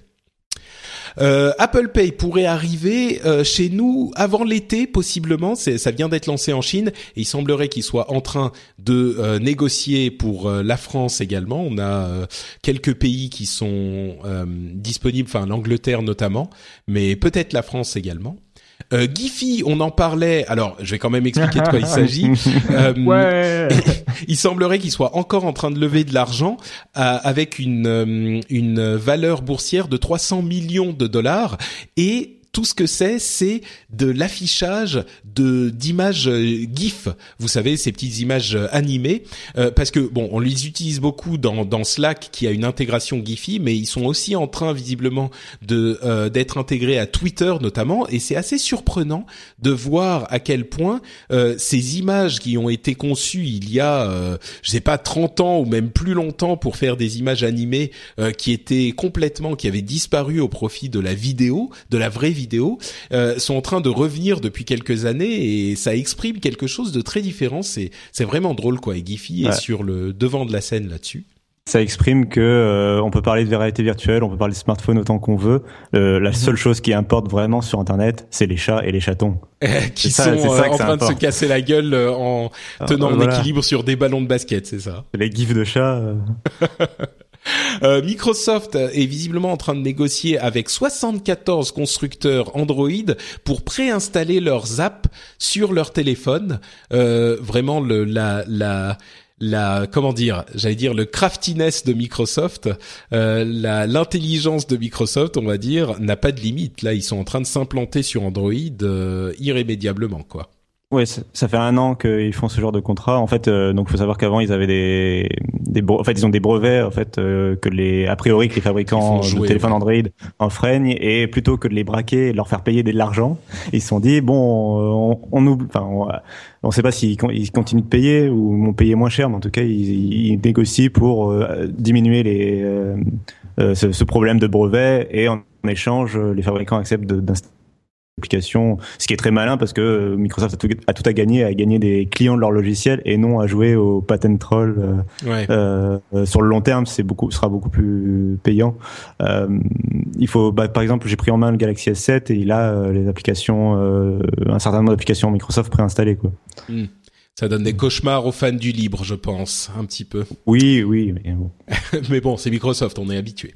Non mais euh, il y a le, la cour d'appel de Paris euh, qui a déclaré que le vous savez il y avait ce problème avec euh, un utilisateur de Facebook qui avait posté une photo de l'origine du monde qui est une œuvre euh, enfin un tableau hein, euh, qui présente très clairement un sexe de femme les parties enfin c'est les jambes écartées d'une femme qui est qui, qui, qui est peinte qui avait été censurée par Facebook l'utilisateur l'utilisateur en question a fait un procès, euh, ne voulait pas être censuré, blablabla. Et là, ils ont, euh, il y a la cour d'appel de Paris qui a dit que l'utilisateur ne pouvait pas être contraint d'être, euh, de voir son cas jugé aux États-Unis en Californie euh, parce que les clauses, les conditions d'utilisation qui disent que tout conflit devait être résoudre euh, en Californie, devait être résolu en Californie, euh, n'étaient étaient abusives en fait. Ces clauses ne, ne pouvaient pas être valables.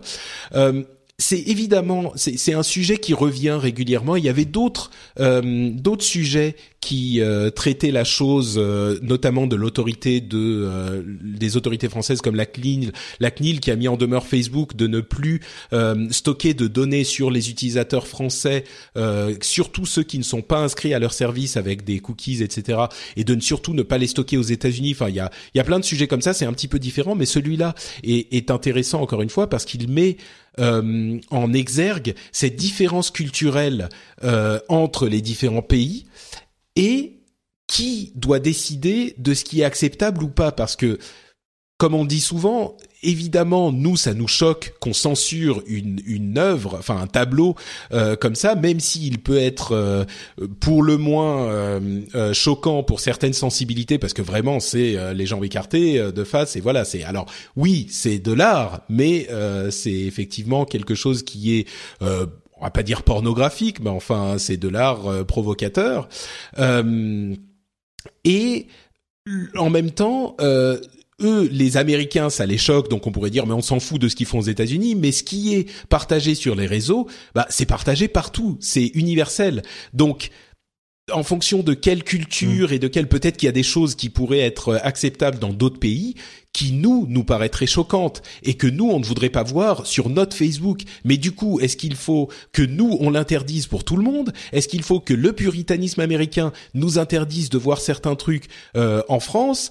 Euh, C'est c'est enfin c'est vraiment une question qui n'a pas. Est-ce qu'il faut limiter au maximum en fonction de toutes les sensibilités du monde entier et du coup on peut plus rien faire nulle part? C'est vraiment compliqué. Il n'y a pas de bonne réponse, je crois, mais euh, c'est intéressant que ce, ça, ça, ça aille euh, vers les tribunaux et que quelqu'un essaye de trouver une réponse. Je ne sais pas si on réussira à trouver de réponse, quoi. Euh, oui, bon voilà, pas de, de, commentaires supplémentaires à moins que vous en ayez. Euh, Vivendi serait prêt, enfin est prêt à lancer une OPA sur Gameloft et Ubisoft est dans le collimateur euh, juste après.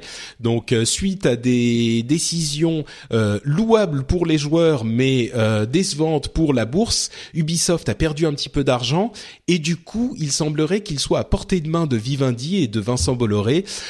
c'est ça fait trembler les, frères, les frères Guillemot, ça fait trembler les fans d'Ubisoft parce qu'on sait que visiblement Vivendi et Bolloré ne sont pas les euh, maîtres euh, euh, les plus tendres avec leurs propriétés qu'ils acquièrent.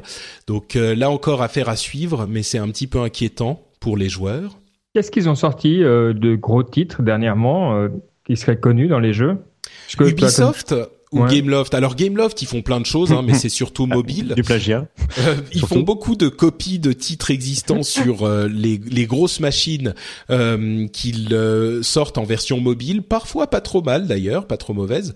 Ubisoft, ils font beaucoup de choses. Ils ont Assassin's Creed, ils hmm. ont ah ouais, d'accord, ouais. Far Cry, ils ont Watch Dogs, tous les The Division. Voilà, The Division. Ils ont toutes les séries Tom Clancy, Rainbow Six, etc etc. Enfin, ils en ont plein, quoi. Mais en fait, ce qui s'est passé, c'est qu'ils ont décidé de faire une pause dans la sortie annuelle de Assassin's Creed, euh, qui est leur gros gros jeu qui sort tous les ans. Euh, le problème, c'est qu'ils avaient un rythme trop rapide pour réussir à se à, à, avoir du renouvellement et des jeux intéressants tous les ans. Donc ils ont, ils ont décidé de pas en sortir cette année et la bourse a mal réagi parce que évidemment la bourse son travail son rôle c'est de voir la rentabilité à court terme euh, et là ça veut dire qu'il y aura pas un jeu qui sera sorti euh, cette année un gros jeu sorti cette année. Et donc, euh, ils ont mal réagi et l'action a perdu euh, en, en, valeur, ce qui est au final pas si problématique parce que c'est une vision qu'ils ont à long terme euh, Ubisoft ou à moyen terme, mais étant donné qu'il y a Vivendi en embuscade, eh ben ça peut poser des problèmes. C'est c'est compliqué comme situation pour Ubisoft. Euh, les liens que nous ont envoyés sur le Reddit euh, les les Patreons, les patriotes et les non patriotes d'ailleurs qui participent à la vie du Reddit sur euh, reddit.com/r/rdvtech. Euh, Marcel Chafouin nous a envoyé un lien qui détaille le fait que les États-Unis ont décidé que Google pouvait classifier ses ordinateurs qui conduisent les voitures comme les conducteurs. Ce qui est marrant parce qu'en fait, on sait que la loi a, déterminé qu'il fallait que les voitures autonomes aient un conducteur, eh bien là, le gouvernement dit que le l'ordinateur peut être considéré comme un conducteur. Donc en fait, on n'a pas besoin de conducteur. J'ai trouvé ça amusant comme euh, sorte de, de petit raccourci pour euh, simplifier la, les choses pour les constructeurs de, de voitures autonomes. Bon, c'est colossal hein, comme nouvelle, euh, dans la mesure où, euh, au niveau légal, ça a des implications qui sont euh, pratiquement sans fin. Donc, euh, enfin, toi, moi, je vois bien ça dans le monde des drones. Euh, on parle au niveau légal de remotely piloted system parce que tu, tu dois avoir un pilote sans quoi il n'y a plus aucun cadre légal qui entoure ce que tu fais.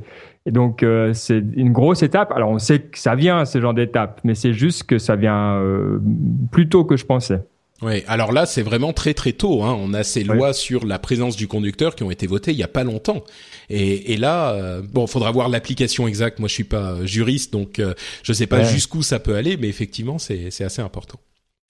Euh, Léthargique Panda, lui aussi un patriote, nous envoyait l'article de Wired qui dit comment ils vont traiter le euh, l'ad blocking sur leur site. Hmm. Ils ont fait un article, un éditorial assez euh, solennel en disant euh, on comprend tout à fait que euh, vous ça vous pose des problèmes, la, pub, etc.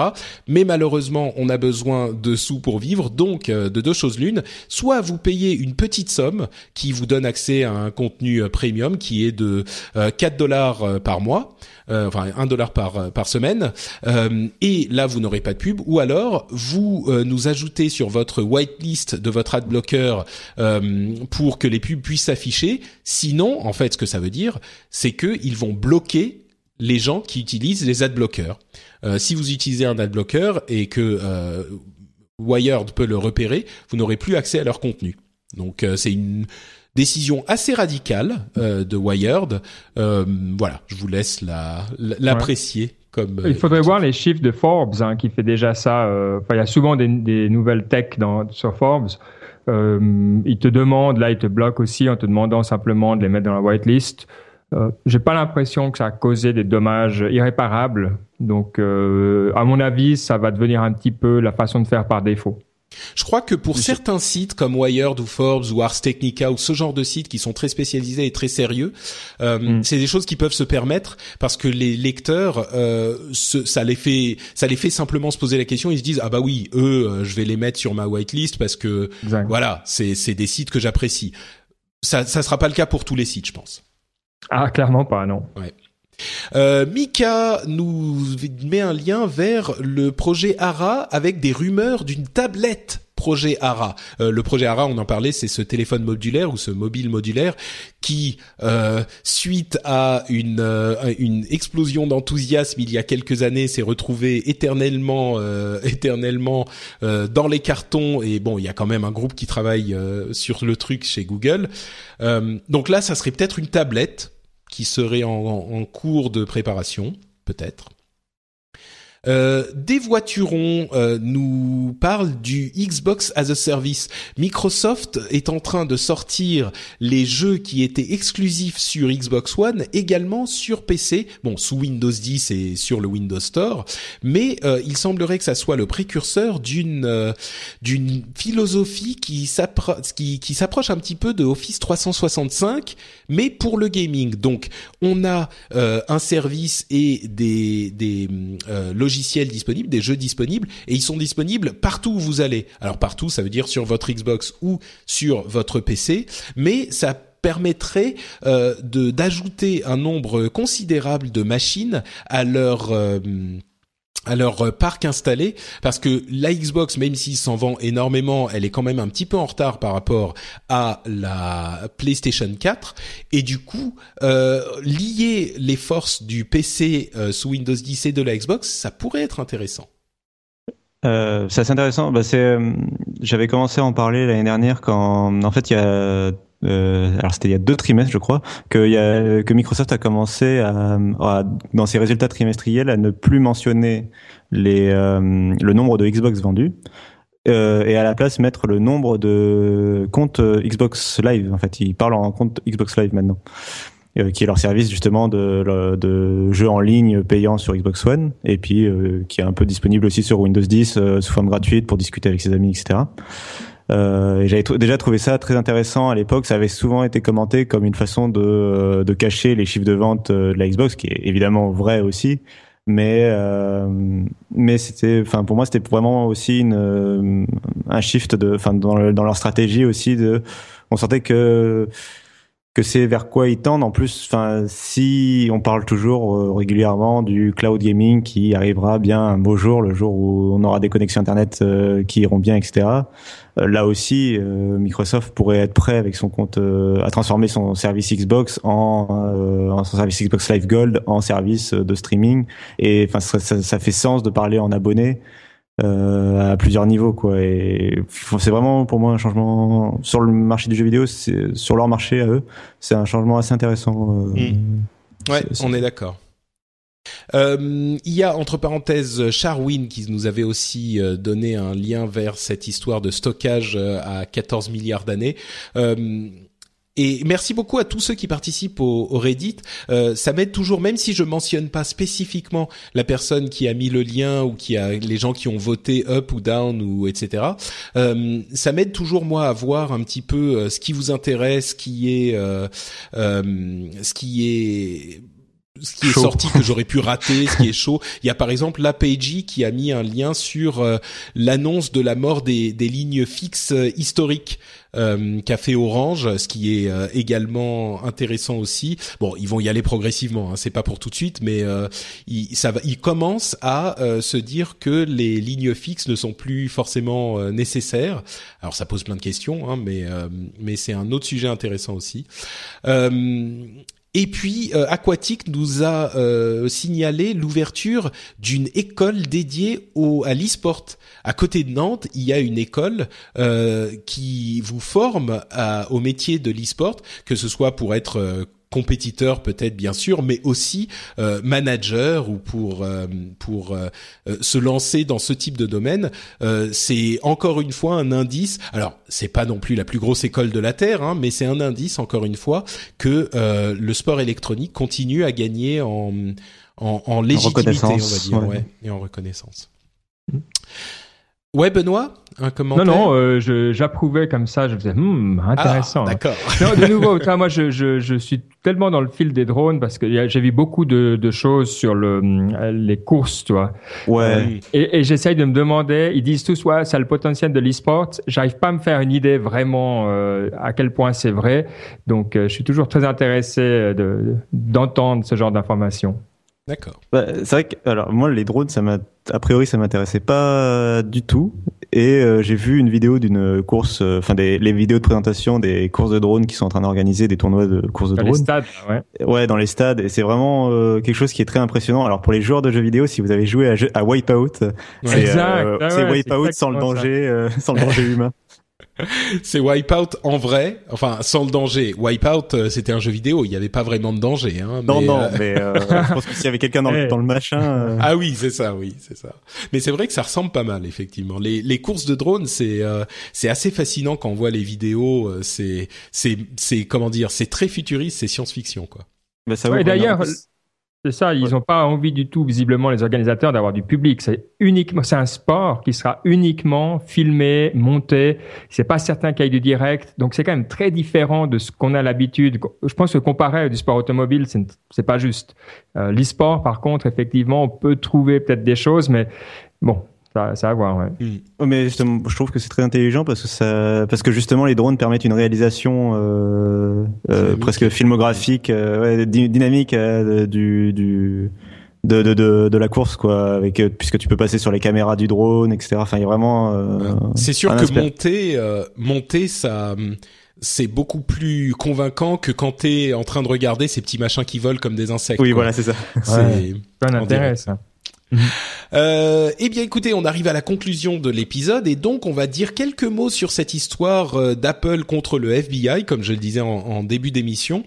Euh, avec le, le, alors je vais résumer dans les grandes lignes euh, la situation et pourquoi ça fait tellement de bruit. Euh, je vais pas rentrer dans les détails spécifiques du problème parce que si on rentre dans les détails, je crois qu'on touche encore une fois à toute la problématique euh, insoluble de qu'est-ce qu'il faut faire. Et la raison pour laquelle ça devient un tel problème, c'est que tous les côtés du débat ont raison si on regarde euh, à, à, à leur manière de voir les choses.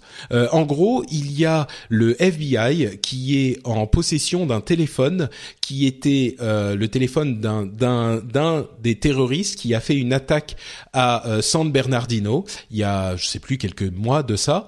Euh, et qui a euh, tué plusieurs personnes. Enfin, c'était une attaque terroriste terrible. Le téléphone, pour l'aspect légal, appartenait à l'employeur du terroriste, donc légalement, il devrait avoir le droit de, euh, sans aucun souci, l'employeur aurait dû même installer des outils de management euh, sur le téléphone, mais ils ne l'ont pas fait, et donc euh, le FBI n'arrive pas à rentrer dans le téléphone pour voir les données qu'il y a à l'intérieur, et ils ont demandé à Apple de créer un une version spécifique de leur OS qui euh, pourrait s'installer sur le téléphone parce qu'elle serait signée par Apple, euh, cryptographiquement signée. Hein, c'est une mesure de sécurité de manière à ce que tout le monde ne puisse pas installer euh, un OS sur leur euh, leur téléphone.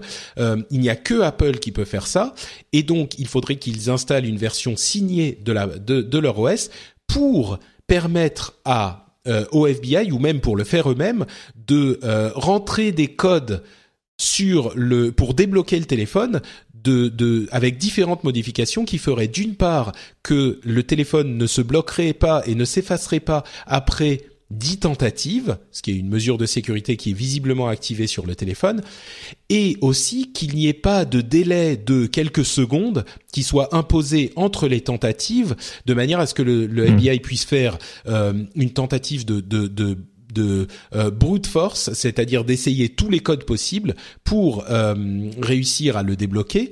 Euh, donc avec ce délai, ça prendrait beaucoup trop de temps. Euh, sans le délai et de manière à ce qu'il puisse euh, rentrer les codes informatiquement, ça prendrait quelques minutes euh, au, au plus. Si le code est à quatre chiffres, si c'est un code à six chiffres ou plus, ça devient beaucoup beaucoup plus compliqué. Euh, donc, le, le, le, les problèmes sont les suivants. Euh, le FBI dit, euh, j'ai entendu bruit euh, dans de fond. Je sais pas ce qui se passe. Il y a quelqu'un qui a bougé quelque chose? Non, ça va. Ah, c'est bon, c'est toujours Ah, là ah oui, non, Benoît, tout à coup, tu fais beaucoup de bruit. Je sais pas ce qui se passe. Ça reparle un petit peu? Ah, ok, alors j'ai peut-être un petit problème de connexion. Je vais... Non, c'est bon, c'est bon. C'est parce que tu avais fait tellement peu de bruit que Skype a monté ton volume tellement fort qu'on entendait le Ah. bruit de fond. Euh, donc, le FBI voudrait euh, obliger Apple à créer cette version spécifique de l'OS. Euh, Apple dit on ne veut pas le faire, on veut bien vous aider à faire plein de trucs. Mais euh, créer un outil qui, d'une part, n'est pas ce qu'on fait, nous, c'est pas notre métier, donc euh, il faudrait qu'on vous offre un outil de euh, de, de recherche, euh, euh, comment on dit, on dit en anglais euh, forensics, c'est-à-dire de, de police scientifique en fait. C'est pas ce qu'on fait. Il y aurait plein de choses à faire. C'est pas c'est pas notre boulot. Mais en plus, surtout, on ne veut pas faire un outil qui va limiter la sécurité de nos appareils euh, parce que c'est un précédent terrible pour la sécurité en général. Et oui, dans ce cas spécifique, la sécurité euh, pourrait être considérée comme moins importante que les données qu'on imagine on pourrait avoir, on pourrait tirer de ce téléphone. Mais si on, on, dézoome un petit peu, on voit les choses de manière un petit peu plus large, euh, la sécurité est importante pour les entreprises américaines, pour le public américain surtout et pour le, le monde en général, c'est important d'avoir de la sécurité.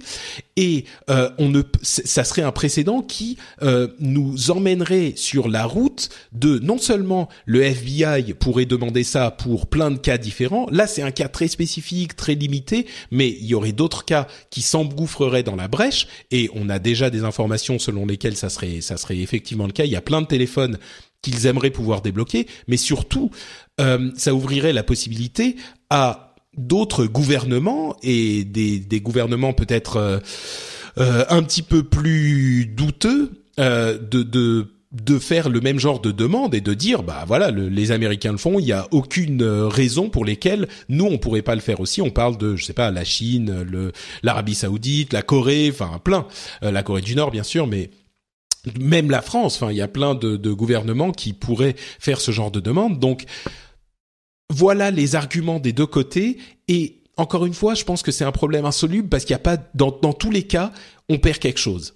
Euh, moi, je vous référerai encore une fois à euh, l'épisode 173 où j'ai longuement détaillé les raisons pour lesquelles je pense que c'est pas une bonne idée de euh, limiter la sécurité de nos données, euh, parce que d'une part, ça nous met tous, ça nous ça nous enlève de, la sécurité et de la liberté euh, d'une part, et puis ça ça ne ne fait que euh, limiter, enfin ça pousse les euh, gens qui sont vraiment mal intentionnés à utiliser des outils qui de toute façon ne seront pas euh, craquables parce qu'ils seront pas contrôlés ni par Apple ni par des sociétés qu'on qu'on peut euh, influencer, et enfin parce que les les forces de l'ordre ont énormément d'autres moyens de de surveiller euh, toutes nos actions et de mener leurs enquêtes. D'ailleurs, on a une dichotomie intéressante entre le FBI qui veut pousser pour ça et la NSA qui dit non non, euh, c'est pas euh, intéressant de d'installer ce genre de, de, de procédure parce que ça pousse les vrais terroristes à utiliser des trucs qui sont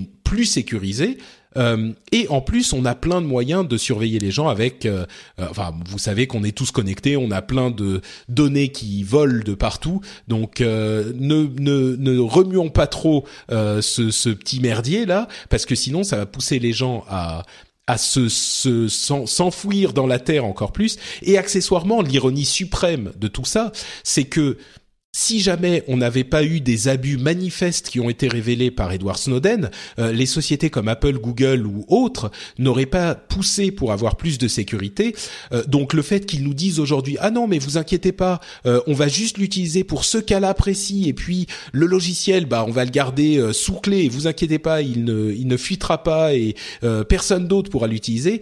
Bah évidemment on a du mal à leur faire à leur faire confiance puisqu'ils ont abusé de leur pouvoir qui leur avait été attribué pour la surveillance euh, dans les années euh, qui ont précédé. Donc c'est à cause d'eux qu'on a plus de surveillance aujourd'hui, à cause des abus. Donc leur, les entendre dire, bah oui, mais il y aura pas d'abus cette fois-ci, c'est difficile à croire. Bon, c'était le, le, point important pour moi dans cette histoire, euh, c'est que c'est de toute manière pas Apple de décider. Apple, c'est une société qui doit se soumettre au droit et qui a le droit d'avoir une opinion et de défendre cette opinion avec toutes les ressources légales euh, à sa disposition. Euh, mais par ailleurs, toi, moi, je considère la position d'Apple comme une opinion. Euh, et ils devront à un moment ou un autre se soumettre si telle est la, volonté du Congrès et des autorités américaines. Et, je pense que là, c'est où Apple euh, a cette tendance un petit peu à dire voilà, c'est comme ça que le monde doit être. Euh, il faut aussi les remettre à leur place. Même si on partage leur opinion, mais quand ExxonMobil dit je vais aller faire des creuser en Alaska et qu'on leur dit non, tu vois, c'est la même chose. C'est leur opinion après, on leur dit oui ou non, tu vois.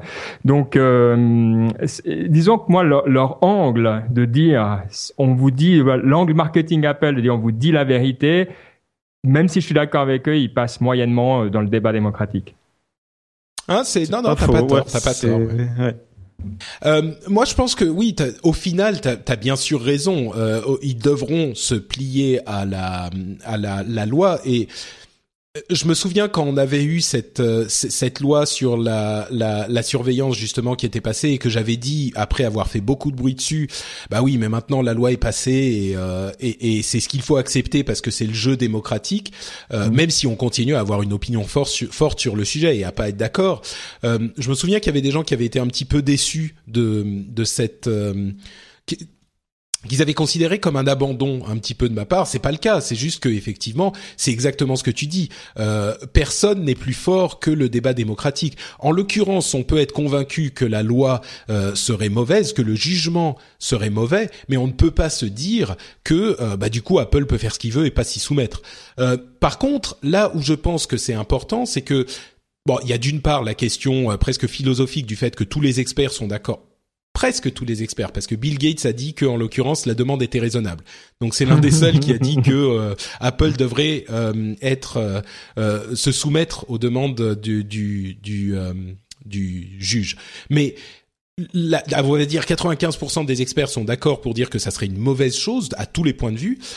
mais surtout, je pense que ce qu'Apple, oui, il y a un argument marketing là-dessus. C'est pas faux et je pense que euh, c'est indéniable. Mais ça n'est pas étranger, ça ça veut pas forcément dire que c'est pas aussi un, mhm. un bon euh, un bon argument tout court et un argument euh, raisonnable de dire il faut être prudent avec ce genre de choses. moi, je pense qu'en l'occurrence, les deux sont vrais. Et mhm. et puis surtout, ce qui est important, c'est que avec cette lettre lettre ouverte qu'ils ont fait, c'est ce qu'ils ont dit et c'est ce que dit tout le monde. Il faut qu'il y ait vraiment un débat public sur la question et qu'on étudie la question en profondeur, euh, de tous les points de vue, qu'on écoute les experts, qu'on écoute les, les raisons pour lesquelles on voudrait avoir ce type d'outil, mais pas que c'est trop important pour être simplement décidé ici par un juge et une euh, discussion dans un petit euh, dans un petit tribunal. Et en, en Surtout avec la, moi j'ai trouvé que la lettre, tu dis euh, Apple fait du marketing, j'ai trouvé que la lettre de Comey, le directeur du FBI, euh, poussait un petit peu au tir larme avec euh, les terroristes et les innocents euh, qui ont été massacrés par le terroriste. Oui, bien sûr, effectivement, mais il n'est pas obligé de répéter terroriste trois fois et innocent quatre fois dans sa lettre de trois paragraphes, quoi. Donc il y a un petit peu des deux côtés des trucs à, à discuter, et puis au final. Euh, la réalité, c'est exactement celle que tu décris, Benoît, c'est que ce cas, euh, ce, ce, procès va sans doute aller jusqu'à la Cour suprême américaine. Euh, il est très peu probable que on ait la réponse à ce, cette question euh, dans les semaines ou les mois à venir. Euh, il est très probable, par contre, que ça aille jusqu'à la Cour suprême, que ça prenne encore des années. Et c'est ce qu'il faut. C'est ce qu'il faut au final. Mmh, mmh. Je pense. Ça c'est vraiment. Ouais. Donc voilà, c'est. Euh, J'espère que ça vous aura aidé à y voir un petit peu plus clair. En même temps, comme je le disais, j'ai essayé de pas trop rentrer dans les détails parce que on se perd très vite dans les arguments. Euh, je vous invite encore, encore une fois, à aller écouter l'épisode ou réécouter l'épisode 173 dans lequel on en a parlé pendant bien 45 euh, minutes, parce que c'est des débats hyper importants, hyper complexes. Et encore une fois, comme tous ces sujets, c'est des débats où malheureusement il euh, n'y a pas la bonne réponse, il euh, y a que des mauvaises réponses, donc on essaye de trouver la moins mauvaise. Et ça c'est important à, à comprendre, qu'on soit d'un côté ou de l'autre du débat. Euh, il est très facile de se laisser emporter par euh, la rhétorique et par mmh. les, les, aspects clairs de, des questions et on oublie parfois qu'il y a des aspects aussi beaucoup moins clairs qui sont tout aussi importants dans la réflexion. Donc euh, voilà, je voulais je voulais le mentionner pour que pour que ça soit justement dit. T'as as parlé des experts, euh, la majorité des experts qui sont d'accord euh, avec la, le, la, la, position d'Apple. Il y a aussi la majorité, enfin ils sont vraiment soutenus aussi par, j'ai l'impression par la majorité de l'industrie tech. en tout cas, on, il y avait un soutien fort de Google et un soutien un peu plus un peu plus tiède de Microsoft mais bon ils enfin ils, ont tous indiqué de toute façon ils sont un peu tous dans le même bateau de de c'est ce que je voulais dire quand je parlais des experts hein. c'est l'industrie tech euh, qui qui qui sait de quoi elle parle dans ces sujets là oui. Hmm. Et vraiment, enfin voilà, ils sont un peu tous dans le même bateau sur ce sujet, donc euh, il euh, n'y a pas question de laisser Apple un peu se démerder tout seul avec son iPhone. Euh, voilà, ils, ils, ont tous la problématique, en particulier avec leurs clients en entreprise, de, de savoir où sont les données, euh, puis de, enfin toutes ces problématiques là de sécurité, de savoir, euh, mm. voilà. Donc c'est bon que les milliards qu'ils mettent tous en lobby euh, servent à quelque chose. Exactement, c'est à ça que c'était, c'est pour ça que c'était prévu. Bon, bah écoutez, je vous remercie très chaleureusement d'avoir euh, écouté l'émission. Je vous remercie aussi tous les deux euh, d'avoir participé. Je pense que c'était une émission bien dodue et, bien menée. Euh, avant de se quitter, évidemment, est-ce que vous pouvez nous dire où on peut vous retrouver, à commencer par Benoît? Tiens. Alors, euh, pour euh, le plus simple pour communiquer pour moi, c'est Twitter encore at Maintenant, je suis euh, dans la chaîne Slack, donc vous pouvez aussi me pinguer là. Et puis sinon, chaque deux semaines, il y a aussi Niptech, niptech.com, sur lequel on parle aussi de tech avec un angle startup. Souvent, on s'intéresse aux technologies émergentes comme ça. Donc voilà, pour nous retrouver, c'est simple. Niptech et Bekurdi. Magnifique. Euh, Cassim, alors toi, à part dans les allées euh, du Mobile World Congress où tu essayes d'éviter d'attraper la, la, la, grippe euh, qui va très certainement se propager? Oui, euh, oui, c'est d'autant que bon, avec le chaud froid et tout, bref.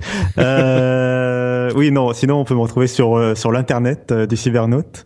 alors sur Twitter at @notcassim, donc N O T C A 2 S I M et euh, sinon, on peut me retrouver sur lifestyle.fr. Donc, c'est un podcast euh, bimensuel où on résume l'actualité euh, Microsoft. Euh, J'ai failli. Euh, euh, Tech, Internet et gadgets, c'est ça. Non, c'est Microsoft. Non, ouais. donc, on résume l'actualité de Microsoft, que ce soit Xbox, Surface, Lumia, Azure, Office, etc. la petite particularité que j'aime bien, c'est qu'on invite régulièrement des personnalité de l'écosystème. Donc ça peut être des employés de Microsoft, mais surtout aussi des développeurs, par exemple, ou d'autres podcasteurs ou des journalistes, euh, pour parler un petit peu voilà de leur point de vue. Euh, récemment, on avait euh, un de nos animateurs qui est venu en tant qu'invité pour parler de son utilisation de OneNote dans les classes, par exemple, dans les salles de classe. Donc c'est ah. dans sa salle de classe. Donc c'est un peu intéressant d'avoir d'autres points de vue. Euh, donc voilà, c'est sur lifestyle.fr. Puis on, on, peut me retrouver euh, sur frawin.com. Là, c'est là où je gagne de l'argent en fait hein, pour vivre. Euh, sur donc sur frawin.com, euh, qui est l'équivalent euh, en deux mots de, de Frandroid, donc qui appartient à Humanoid aussi, et qui est l'équivalent de Frandroid, mais dédié à Microsoft et Windows. Magnifique, merci beaucoup Cassim, merci à tous les deux. Et bien sûr, pour ma part, c'est Note Patrick sur Twitter et sur Facebook. Vous pouvez aussi retrouver l'émission sur frenchspin.fr et vous retrouverez sur ce site d'autres émissions qui pourront vous plaire. Euh, par exemple, en alternance avec le rendez-vous tech, il y a le rendez-vous jeu une semaine sur deux. Donc euh, si vous avez les deux, vous avez la garantie d'avoir un épisode chaque semaine d'un sujet qui va vous passionner évidemment, où on va pouvoir vous résumer toute l'actu tech ou gaming dans la bonne humeur comme toujours. Et encore une fois, vous savez que vous pouvez soutenir l'émission sur Patreon, sur patreon.com slash rdvtech. Les liens sont disponibles dans les notes de l'émission sur votre appareil mobile. Vous regardez dans les commentaires les notes du podcast, ils y seront ou sur le site bien sûr. Vous pouvez en deux temps trois mouvements nous soutenir et nous aider à nous euh, à continuer à nous diriger vers le palier où on pourra payer les deux co-animateurs réguliers. Donc euh, voilà, on vous remercie beaucoup de nous avoir écoutés. Je vous remercie infiniment encore une fois de votre soutien si vous êtes un patriote et on vous donne rendez-vous dans deux semaines pour un nouvel épisode. Ciao à tous. Salut. Ciao.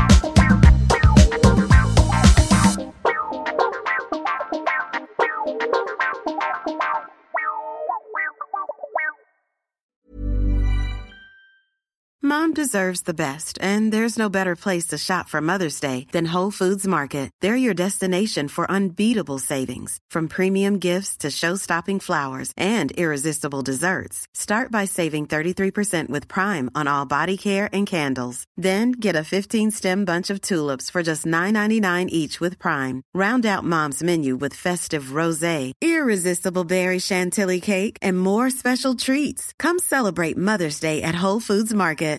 Hey, it's Danny Pellegrino from Everything Iconic. Ready to upgrade your style game without blowing your budget? Check out Quince. They've got all the good stuff shirts and polos, activewear, and fine leather goods, all at 50 to 80% less than other high end brands. And the best part? They're all about safe, ethical, and responsible manufacturing. Get that luxury vibe without the luxury price tag. Hit up quince.com slash upgrade for free shipping and 365 day returns on your next order. That's quince.com slash upgrade.